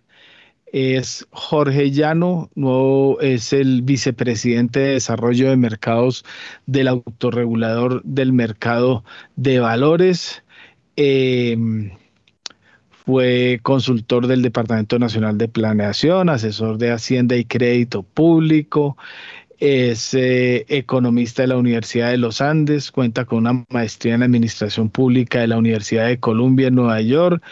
Eh, y mm, lo llamamos precisamente porque en las últimas horas el autorregulador publicó un documento técnico de trabajo eh, titulado Caracterización de la volatilidad en el mercado cambiario local, que, en el que esencialmente se analiza lo que sucedió en el último año, creo, no sé si va más allá, eh, con el dólar, el peso colombiano, el tema eh, de los eh, debates internos políticos y económicos de Colombia. Em, creo que eso es todo lo que tiene que ver. Jorge Llano, bienvenido a Primera Página Radio. Héctor, es un placer estar acá con ustedes en primera página y pues hablar de estos temas coyunturales tan importantes. Bueno, Jorge, ¿de dónde sale el documento? Eh, ¿Cuál es el fondo, la conclusión? Bueno, nosotros acá en AMB estamos empezando a desarrollar muchos documentos académicos que ayuden a dar luces de lo que está pasando en el mercado de valores y divisas en Colombia. Y uno de los documentos que hicimos fue este, pues, fue este documento de la volatilidad de la tasa de cambio. Eh, porque es un tema muy coyuntural, es un tema que hay mucha desinformación, eh, hay algunos que asumen que todo es un componente externo, hay otros que asumen que todos son temas internos, y nosotros lo que estábamos viendo acá era dos elementos, era mirar eh, cuáles de esos factores estaban influenciando realmente la tasa de cambio, pero sobre todo enfocarnos en la volatilidad que ha tenido la tasa de cambio, no solo el nivel, que claramente todos sabemos que está, pues hoy en día en 4.800, pero que llegó a octubre, que es donde llegaba el estudio nuestro a 5.000 pesos. Y lo que miramos es esa volatilidad, cómo se comparaba con escenarios bastante, digamos, de estrés elevado en el mercado, como fue 2014 y como fue la pandemia. Entonces eso fue lo que hicimos en nuestro, en nuestro documento y el resultado fue que evidentemente este año ha sido un año de volatilidad muy marcada, eh, con unos costos importantes para quienes han tenido que comprar dólares y eh, lo que lleva a eso es a pues, hacer estas comparaciones con estos periodos de estrés y a, digamos que la conclusión es que estamos viviendo una coyuntura internacional bastante, bastante fuerte y que también los factores internos que hay mucha incertidumbre llevada y asociada a temas como el cambio de gobierno, independientemente del tipo de gobierno, como el cambio de gobierno, y eh, también a temas internos de incertidumbre sobre a dónde vamos en temas de reformas estructurales y de temas y de sector como hidrocarburos. Oiga, Jorge, es que eh, pues los que llevamos ya muchos años, y muchas canas, eh, ya por estos lares, nos tocó ver eh, el famoso director de la Andy eh, que decía que al país le va mal y a la economía le va bien. Y había un curioso eh, y llamativo comportamiento, por ejemplo, del mercado cambiario, en el que poco o nada le pasaba pese a las circunstancias de bombas, líos internos, líos políticos y lo demás, pero hasta ahora volvemos a vivir eh, como un entorno político que pesa sobre lo que sucede con el mercado cambiario? No, yo creo que hay varios, varios elementos. Evidentemente no hay que desconocer lo que está pasando eh, en el entorno, en el sector externo. En el sector externo estamos viviendo una coyuntura que creo que muy pocas veces la hemos vivido. Yo tengo pocos recuerdos de una subida de tasas de interés tan marcada, incluso en países desarrollados, y eso obviamente tiene unos efectos en la tasa de cambio importantísimos. Entonces, hay que tener esa claridad. Está una guerra también, eh, una invasión más bien de Rusia a Ucrania, que tiene unos efectos importantísimos en, en precios de los commodities que nos pueden afectar a nosotros. Eso incluso sería pues a favor de bajar la tasa de cambio en Colombia si, es, si aprovecháramos mejor la coyuntura, digamos, de nuestro sector de hidrocarburos, pero esa coyuntura externa sí es claramente muy retadora y muy retadora va a ser para todos los países. Lastimosamente llegamos el cambio de gobierno y no por el tipo de gobierno o no por el tipo de gobierno, sino por un cambio de gobierno en esta coyuntura externa muy fuerte, con además unas intenciones de hacer unas reformas que son muy fuertes. Entonces ahí está pues, la reforma tributaria, que va a tener unos impactos eh, grandes en el, en el, en el mismo sector de hidrocarburos, que es el que trae más dólares a Colombia, eh, y, unos, y unas potenciales reformas que son como la pensional, que claramente toca mirar y toca estar estudiando a profundidad porque eso puede también tener unos impactos muy importantes sobre cómo nos vean los inversionistas extranjeros. Y ante eso sí tenemos que mandar unos mensajes mucho más contundentes, articulados, coordinados por parte del gobierno nacional para evitar también esta volatilidad y los niveles de la tasa de cambio que estamos viendo hoy en día. Eh, precisamente usted tocó el tema para el que yo iba. Eh, mensajes. Hubo mensajes eh, del gobierno que sí influyeron en el comportamiento de las divisas, ¿o no? El contexto interno está influyendo en el, resultado, en el resultado de la divisa claramente. y uno sí busca y espera que un gobierno sea mucho más articulado en sus mensajes. Y eso es un tema que todos los gobiernos quieren trabajar, todos los gobiernos tienen problemas en los mensajes, pero acá particularmente los mensajes están asociados a temas muy importantes que determinan mucho la entrada de dólares a Colombia, determinan mucho eh, los ingresos fiscales del gobierno entonces, si en esos temas tan relevantes no hay coordinación y no hay claridad sobre los mensajes, entonces exploración de nuevos, eh, exploración nueva o de nuevos contratos de, para petróleo, eh, todo el tema de si se va a respetar o no los contratos ya vigentes, todo el tema de cómo se va a llevar a cabo la transición energética, todo eso tiene que tener una, un norte muy claro y todos estar hablando el mismo idioma y no que hay algún tipo de contradicción entre ministerios. Entonces eso sí es muy importante y también lo que se espera en las reformas que se vienen este año, también es muy importante que se manden mensajes coordinados y también más que mensajes coordinados, pues mensajes que vayan en pro de realmente desarrollar a Colombia como país, generar más crecimiento económico, tener un mercado de capitales mucho más potente que efectivamente ayude a empresas, hogares y al mismo gobierno a financiar proyectos de largo plazo. Oiga, la, defensa de, eh, del, nuevo gobierno, por ejemplo, o de los manejadores de política de gobierno, para no ponerle sesgos, em, tenían la defensa de que eh, este es un tema global, fortalecimiento del dólar, las monedas eh, emergentes, especialmente algunas de la región latinoamericana, se debilitaron, pero veo en el análisis que entre junio y octubre del año pasado hubo un deterioro mayor de la moneda colombiana frente a sus pares eh, del vecindario.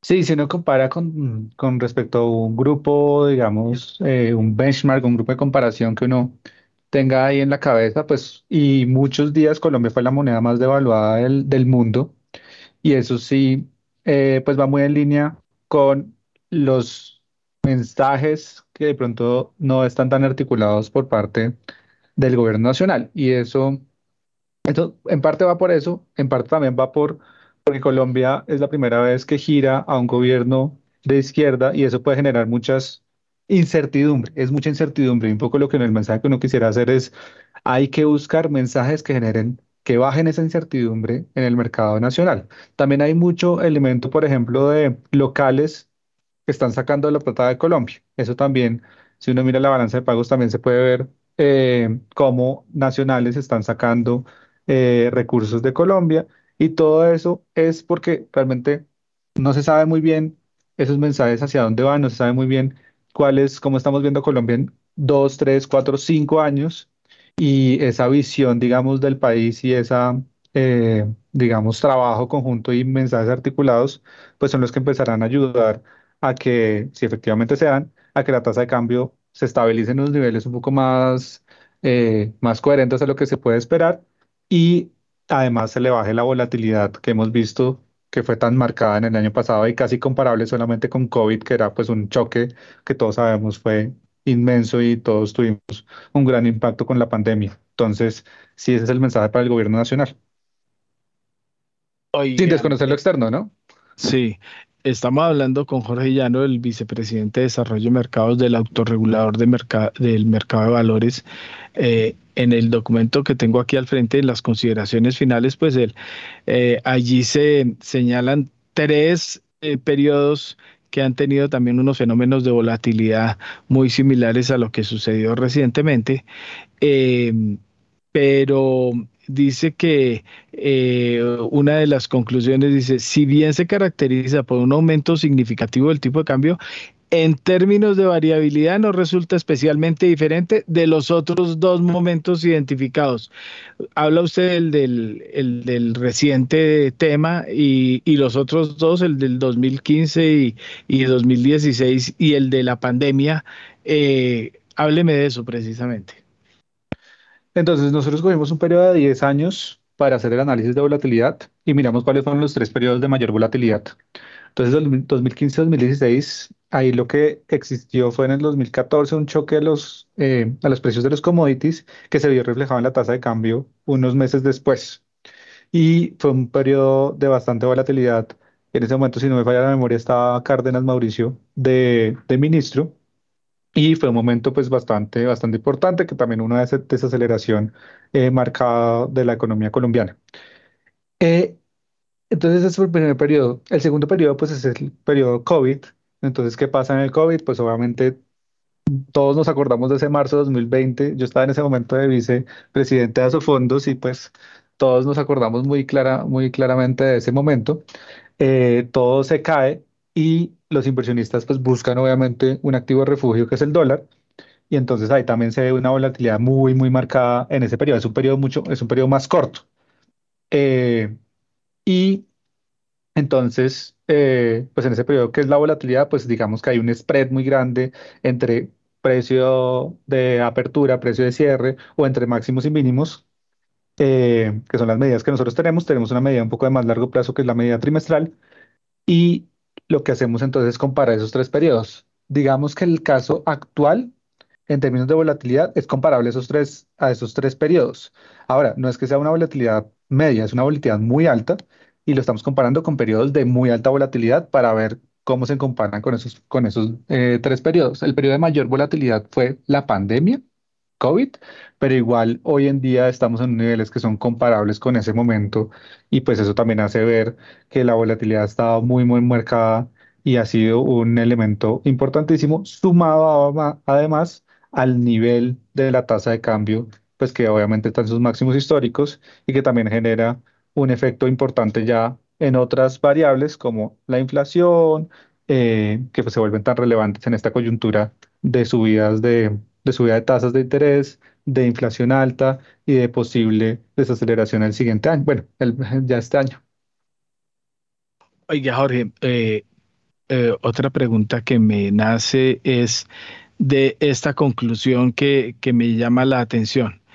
En cuanto a la dinámica de negociación de los diferentes grupos que participan del mercado cambiario local, no existen diferencias significativas entre los periodos de alta volatilidad y variabilidad normal, de tal forma que mantienen cuotas de participación de mercado muy similares en términos de monto y número de operaciones. Eh, me huele a que esto pretendió mirar si los agentes del mercado se habían ensañado o pues digámoslo, lo digo desde el punto de vista eh, para llamar la atención, pero se habían ensañado más en un determinado momento o tenían un interés de golpear el mercado en determinado momento y eso no se detectó. El inicio, eh, digamos, uno de los objetivos principales de este documento era mirar si en estos periodos de volatilidad existían unos jugadores que digamos, se asustaban más que otros, más o menos, entonces participaban más en el mercado que otros. Entonces, no sé, por ejemplo, uno tiene en la cabeza que offshore puede ser unos, los inversionistas de afuera, pueden reaccionar mucho más rápido ante, ante, no sé, subida de tasas de interés de la Fed o ante efectos externos. Entonces, queríamos ver si efectivamente eso se estaba reflejando en el mercado cambiario colombiano. Y ese fue uno de los primeros objetivos del documento y cuando hicimos todo ese análisis, pues la verdad encontramos que la participación en el mercado se ha mantenido bastante consistente y eh, digamos esa hipótesis de que algunos jugadores fueran más activos o menos activos en periodos de volatilidad, pues la verdad no, no, no se validó y lo que encontramos es que se ha mantenido muy, muy consistente esa participación en el mercado, pero si era un objetivo como, como mirar si había algunos participantes que que sobre reaccionaban más que otros ante estos eventos de volatilidad, pero no, eso no se encontró efectivamente. Oiga, Jorge, eh, su core en el papel del autorregulador no es disciplinario eh, el suyo, ¿no? Pero eh, ha habido, que usted recuerde, sanciones a agentes del mercado por manipular el mercado cambiario. Ahí cuando uno le dice en el taller de vocería, si no es de su área, usted dice, no es de mi área, no tengo nada que ver. No, no, nada que ver. Entonces me lavo las manos. Entonces eso es con otro. Ah, bueno, entonces eso es con otro. Bueno, bueno, pues Jorge, eh, cordialmente invitado siempre y veo que aquí hay una labor interesante para aportar a los temas de debate y creo que le di al perrito, ustedes estaban buscando chequear otras cositas también del comportamiento de los agentes de mercado en este asunto. Y no me Tal equivoco. cual, tal cual, estábamos mirando esas cosas y todos los documentos que, que estaremos sacando, pues ojalá los podamos hablar por acá. Hay uno por ahí de criptoactivos también, bueno, que si quieren en algún momento hablamos de eso. Ah, bueno, pues eh, hablemos eh, en la próxima jornada, eh, hablemos precisamente de ese tema que me interesa mucho porque es un tema sobre el que falta mucha claridad de, de todos los rincones, ¿no? De acuerdo, y muchas gracias por la invitación. Siempre es un placer estar acá en primera página. Bueno, Jorge, muy amable. Aquí veo a Camilo Ramírez Vaquero levantando la mano. Camilo, su comentario. Gracias, Héctor. Bueno, yo quería preguntarle a Jorge antes de que se retire. A Jorge, no se me vaya, porfa. eh, si ellos Aquí estoy, tienen- aquí estoy. si ellos, gracias Jorge, si yo quería preguntar es eso, a mí me ha llamado mucho la atención cómo el tema de la tasa de cambio ha tenido un comportamiento tan diferente del de Colombia. Y digamos que en un contexto político tan, tan convulsionado como el hecho de haber tenido en tan poco tiempo, eh, porque, porque el- el- el- la moneda peruana se revalúa frente al dólar en este contexto y nosotros tenemos tantos problemas de devaluación. Sea, ¿qué, qué, qué parangón puede hacerse entre Perú y Colombia para que allá les vaya mejor que a nosotros? Oiga, el caso ya me va a salir como una posición más personal que institucional, porque obviamente eh, pues no echamos, no hemos hecho todo el análisis sobre la, sobre, sobre, sobre la moneda peruana, pero hay algo que a uno siempre le impresiona con Perú es cómo la economía sigue andando con toda esa volatilidad política que existe allá, ¿no? Yo me acuerdo que, no me acuerdo si destituyeron a un presidente, no me acuerdo exactamente qué fue lo que pasó, pero me acuerdo que el día que cambiaron de gobierno, que ganó Castillo o que destituyeron un presidente, ellos emitieron el bono de 100 años en el mercado externo y se lo raparon en el mercado externo. Entonces, claramente ellos como que han logrado separar muy bien la economía de la coyuntura política, que es algo que, que es muy meritorio porque al final de cuentas uno lo que, lo que también necesita la economía es que, digamos, se mueva mucho sin la influencia política general que hay en los países, sobre todo en los países latinoamericanos últimamente, que está tan, tan movido y con un tema, digamos, de protesta social tan fuerte y con otros eh, elementos importantes. Entonces, el caso peruano es un caso de estudio supremamente interesante. eh, y yo creo que en ese- yo creo que el tema de la tasa de cambio pues va muy en línea con, con esa, digamos, separación entre comillas que han logrado de los efectos económicos con los, con la coyuntura política que existe ahora. Eh, si ya uno le mete un poco más de análisis al tema, pues el, la, eh, digamos, la institución de Castillo y toda esa eh, inestabilidad política, pues puede ser hasta una buena noticia en temas de tasa de cambio, en temas de el cambio político que hay en Perú. Entonces, pues por ese lado puede explicarse la precisión de la, de la tasa de cambio ya. Pero, pero son hipótesis no validadas y opiniones personales sin mayor estudio de lo que está pasando en Perú, porque no soy experto en la economía peruana, pero son hipótesis ahí para que se estudie en esta mesa de trabajo. Bueno, em, Valentina, vamos, ya se conectó Goyeneche, no, eh, vamos con la noticia de Diana eh, y esperamos la noticia que viene de Estados Unidos porque aquí veo en rojo em, todas las aerolíneas de Estados Unidos. La cosa se puso en rojo intenso en la apertura, en el pre-market, con todas las acciones, todas caen rotundamente por lo que acaba de anunciar Joe Biden en Estados Unidos y que ya les vamos a contar. Contemos a Diana, entramos con eh, Goyeneche y vamos con nuestros analistas. Muchas gracias Jorge y les recordamos a nuestros oyentes que pueden escuchar esta y más entrevistas en javerianastereo.com. Por otra parte, como decía Héctor Mario, Diana Nova tiene un informe sobre la aeronáutica civil. La Aeronáutica Civil estableció una serie de medidas temporales de contingencia para facilitar el transporte de pasajeros, correo y carga por vía aérea desde y hacia los departamentos de Cauca, Valle del Cauca y Nariño ante la emergencia vial presentada en el kilómetro 75 de la vía panamericana. De acuerdo con la circular, las empresas colombianas de servicios aéreos comerciales de transporte público regular y no regular de pasajeros podrán a partir de la fecha efectuar vuelos adicionales, vuelos charter o series de vuelos hacia y desde los aeropuertos de Popayán, Pasto, Ipiales, Tumaco y Cali. La medida estará vigente hasta días después de que se restablezca el transporte terrestre por la vía panamericana. Diana, ¿y qué se sabe sobre Ultraer? La aerolínea Ultraer planea operar las siguientes rutas desde Bogotá. Punta Cana a partir del primero de abril. Caracas cinco veces por semana a partir del 15 de abril. Por la mar cuatro veces por semana a partir del primero de junio. San Juan, José Juan Santa María a partir del primero de noviembre y Guayaquil cuatro veces por semana desde el primero de noviembre. Desde Medellín se operarán las rutas a Quito y Caracas a partir del primero de abril, Valencia a partir del primero de noviembre, por la Mar y San José a partir del primero de noviembre, ambas con tres veces a la semana de frecuencia. Muchas gracias, Diana. Y Jorge Goyeneche tiene un informe sobre Estados Unidos y una pausa para los vuelos. Jorge, muy buenos días. Hola, muy buenos días. Pues les cuento que la Federación, que la Administración Federal de Estados Unidos de Aviación acaba de ordenarle a las aerolíneas a usar los vuelos hasta las 9 de la mañana por una interrupción que sufrió esta mañana en el sistema que envía mensajes a los pilotos.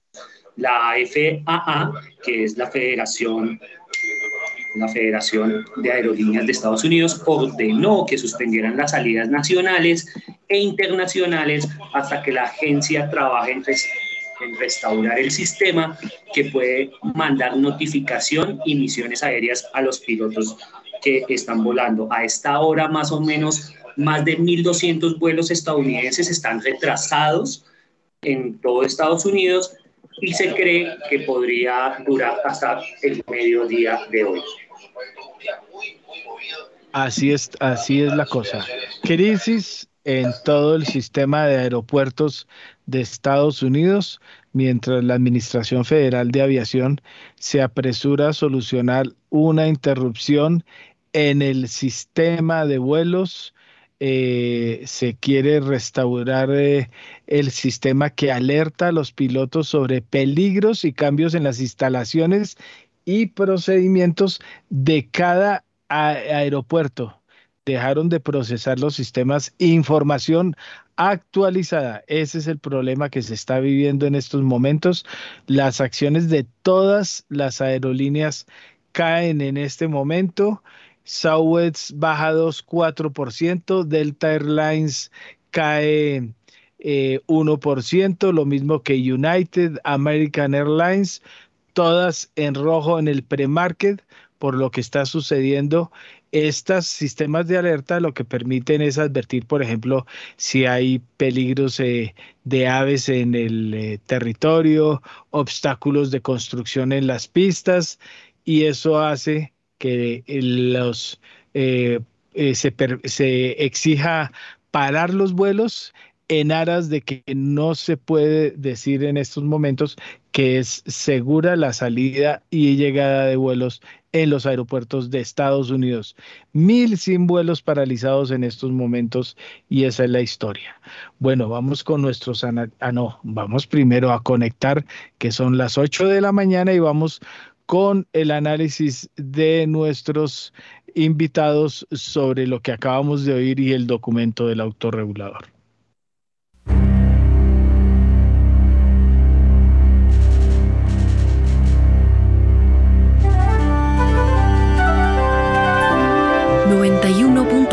Javeriana Estéreo, Bogotá. HJKZ. 45 años. Sin fronteras.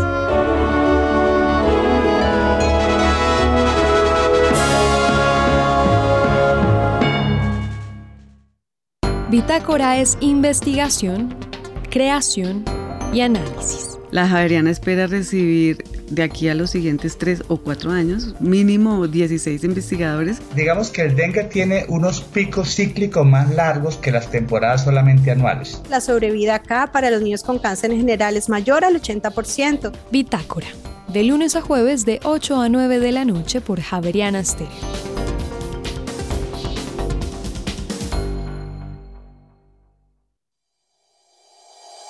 En Acciones y Valores, nuestra prioridad es construir la mejor versión de su futuro financiero. Por ello, creamos soluciones para cada uno de sus objetivos.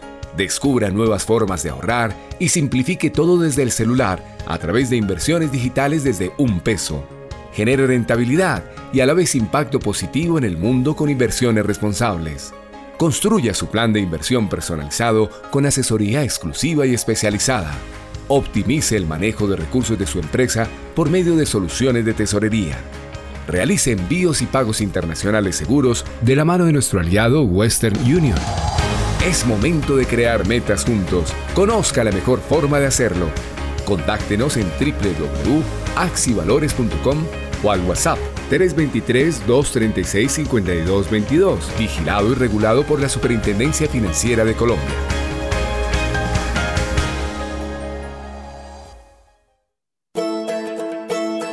Relatos de País, una serie que recoge voces e historias de diferentes lugares de Colombia. Las amenazas nunca han cesado, nunca. Ahora es y no cesan. Siempre amenazan precisamente por el liderazgo que uno desempeña en, en el lugar. A partir del 2010 fue que la gente fue retornando poco a poco. Desde pequeñita siempre pues yo iba a la estrella y, ¿no? y como dicen que uno es una estrella abogada y le pide un deseo, yo siempre le pedía que reencontrarme con mi verdadero papá. Relatos de País, disponible en javerianaestereo.com. Javeriana Estéreo, sin fronteras. 8 y 3 de la mañana en primera página radio y las solicitudes de hipotecas en Estados Unidos aumentaron un 1,2% según la Asociación de Banqueros Hipotecarios. La tasa de interés de contrato promedio para hipotecas de tasa fija a 30 años con saldos de préstamos conformes disminuyó la semana pasada a 6,42 desde 6,58%. La bajada de tipos provocó un aumento del 5% en las solicitudes de refinanciación de un préstamo hipotecario. Héctor Mario. Gracias, Valentina. Eh, voy a actualizar. Estamos a segundos de abrir dólar. Se cree, según el análisis para primera página radio, que navegará entre los 4.730 y los 4.790 pesos.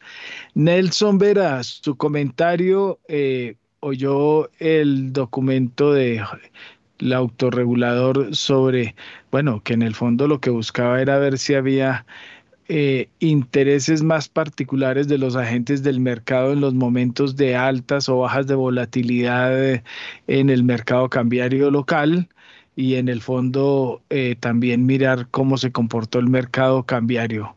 Su análisis. Sí, comparto esa conclusión que nos mencionaba Jorge sobre cómo las participaciones de, la, de los diferentes agentes del mercado no cambian, sobre, inclusive en esas uh, coyunturas de elevada volatilidad. Pero yo me centraría un poco más en el tema y las implicaciones macroeconómicas. Y esto para simplificar un poco es cuando un país tiene un choque negativo, su moneda se devalúa y eso le ocurre a todos los países. Cuando China tiene choques negativos, el yuan se devalúa. Cuando un sector, cuando un país energético tiene un choque positivo, bien sea por producción petrolera o por términos de intercambio, su moneda, todo lo demás constante, tiende a revaluarse, que fue lo que nos ocurrió a nosotros durante buena parte de los 2000 y de los mínimos petroleros del año de 2000, digamos 2010, 2000, 2014. Colombia, pues evidentemente tiene un problema estructural de elevados déficits gemelos, fiscal y externo, y ello explica en buena, en buena medida ese subdesempeño, otra vez estructural, frente a nuestros pares de América Latina. El elemento internacional está aquí para quedarse. Me explico. No vamos a volver a los niveles de tasas de interés que teníamos durante la década pasada. Tenemos otra vez inflaciones enquistadas que van a requerir tasas de interés en niveles elevadas por buena parte del tiempo y eso va a indefectiblemente implicar tensiones en los mercados emergentes. Esto para decir que evidentemente es una coyuntura internacional desafiante, tasas elevadas, desaceleración económica, potencial recesivo.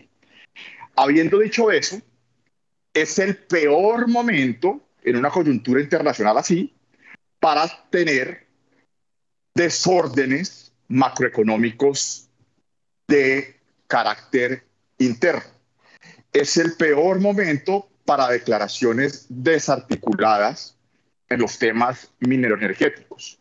Es el peor momento para eh, los mensajes que se llegaron a hablar el año pasado en el segundo semestre de temas de control de capital, que evidentemente se reculó en esa locura.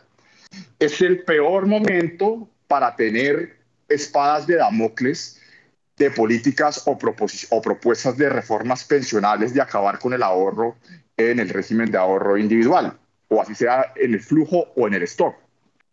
Es el peor momento para, así sea, eh, anunciar que se va a encarecer aún más uh, el mercado laboral formal. Esto para concluir que sí, es una coyuntura internacional complicada, pero precisamente es en esta coyuntura internacional complicada donde los mercados emergentes tienen que tratar de diferenciarse para lograr atraer ese financiamiento externo del que dependen en los términos más favorables posibles. Gracias, don Nelson. Eh, Valentina, ¿ya tenemos dólar o nada? Estamos todavía en... A esta hora, abren los mercados en Colombia. El dólar abrió este miércoles en 4.783 pesos, baja 8 pesos frente a su cierre de ayer. Repetimos, Héctor Mario, el dólar abrió este miércoles en 4.783 pesos. Mil gracias, doña Valentina. Bueno, eh, Camilo, su comentario de despedida eh, y, le, y leímos al perrito eh, nuevamente. Esto es los que venían augurando otra vez dólar de 5 mil, se les desinfló en solo, en solo horas? De acuerdo, Héctor Mario. Aquí hay mucho juego de la especulación y muy poca visión de largo plazo. Y creo que cuando hice la pregunta sobre el tema de Perú, eh, hay, hay, un tema de percepción que claramente está siendo utilizado para generar lucro por algún lado.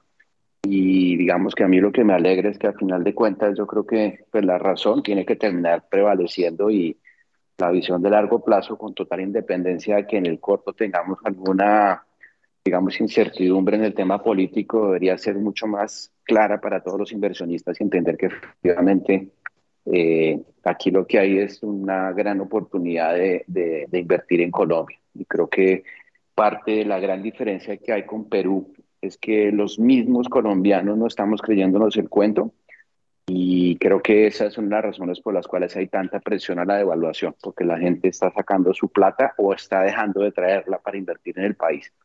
Y esperemos pues que efectivamente ese mensaje que estaba haciendo hace un segundo el autorregulador del mercado sirva para que el gobierno entienda que tiene que moderar sus mensajes y ser un poquito más claro y contundente en lanzar mensajes que independientemente de que supongan cambios, den tranquilidad de que al final de cuentas eh, lo que viene pues necesariamente va a ser mucho más ortodoxo y claro para toda la, la, la economía colombiana.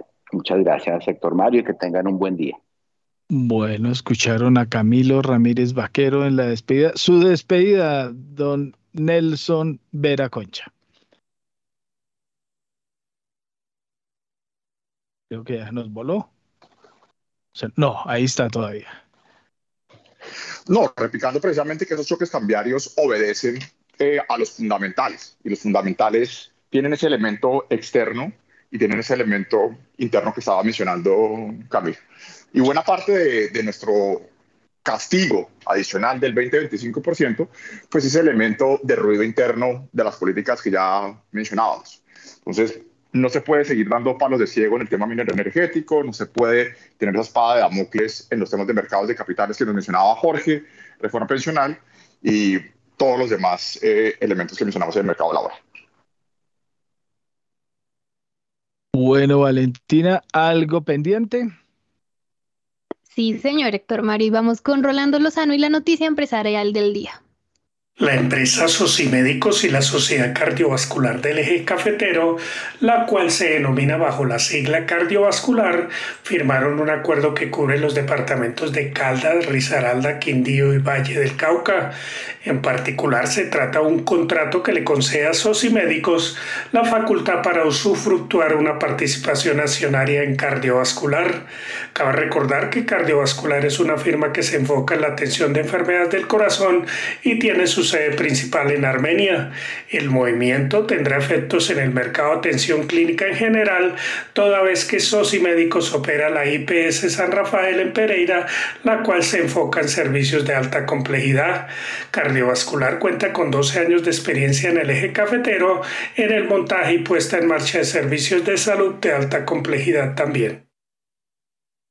Mil gracias, don Rolando. Bueno, y, tenemos eh, eh, echemos dos o tres noticias de despedida. bueno, ahora sí, perdón por la, por la vocecita.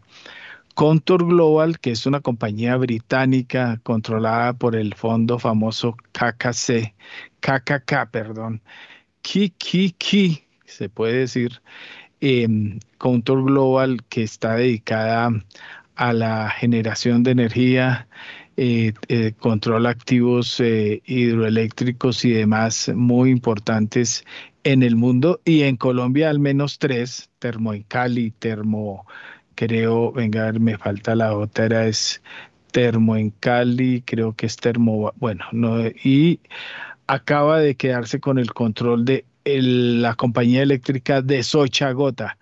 Y hay que recordar que en Contour Global eh, Británica está como eh, director no ejecutivo Alejandro Santo Domingo, quien hizo parte de Contour eh, Global Latam, que pretendió incluso enlistarse en la Bolsa de Valores de Colombia y salir con varios activos en la región. Pues se reactiva este, estos negocios de control de eh, activos eléctricos en Colombia. También una noticia que se reveló en las últimas horas, el Círculo de Viajes Universal, que eh, tiene al mismo propietario de On Vacation, Carlos Augusto Londoño, va por el control de los activos que son unos 27 hoteles y edificios, 21, perdón, hoteles y, edificios de, alojamiento de Oxo Hotel Colombia.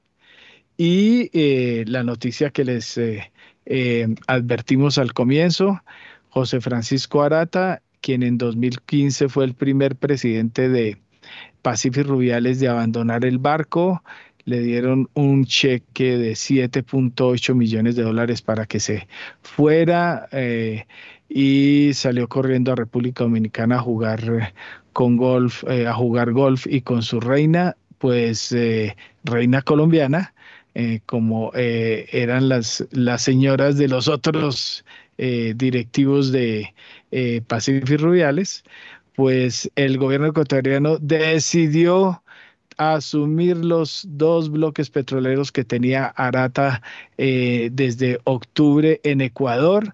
Desde 2020 ya les habíamos dicho aquí en la emisora que Arata pretendió comprar los activos de Repsol, Ecuador dijo no, luego los compró por la puerta de atrás y ahora Ecuador dice, no señor, aquí usted no viene a hacer lo que le dé la gana y se quedó Arata sin activos petroleros. Tiene aquí un, un bloque en el Valle Medio del Magdalena, eh, en Colombia.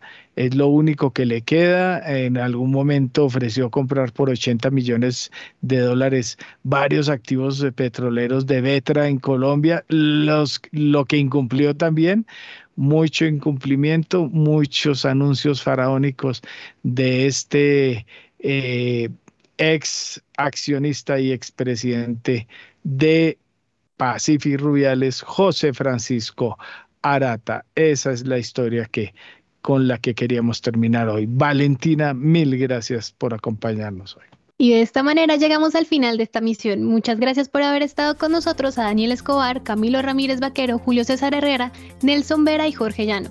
Héctor Mario Rodríguez en la dirección y en la presentación quien les habla, Valentina Barbosa. Sigan en Javeriana Stereo porque ya viene mañana Sin Fronteras. Que tengan todos ustedes un feliz miércoles.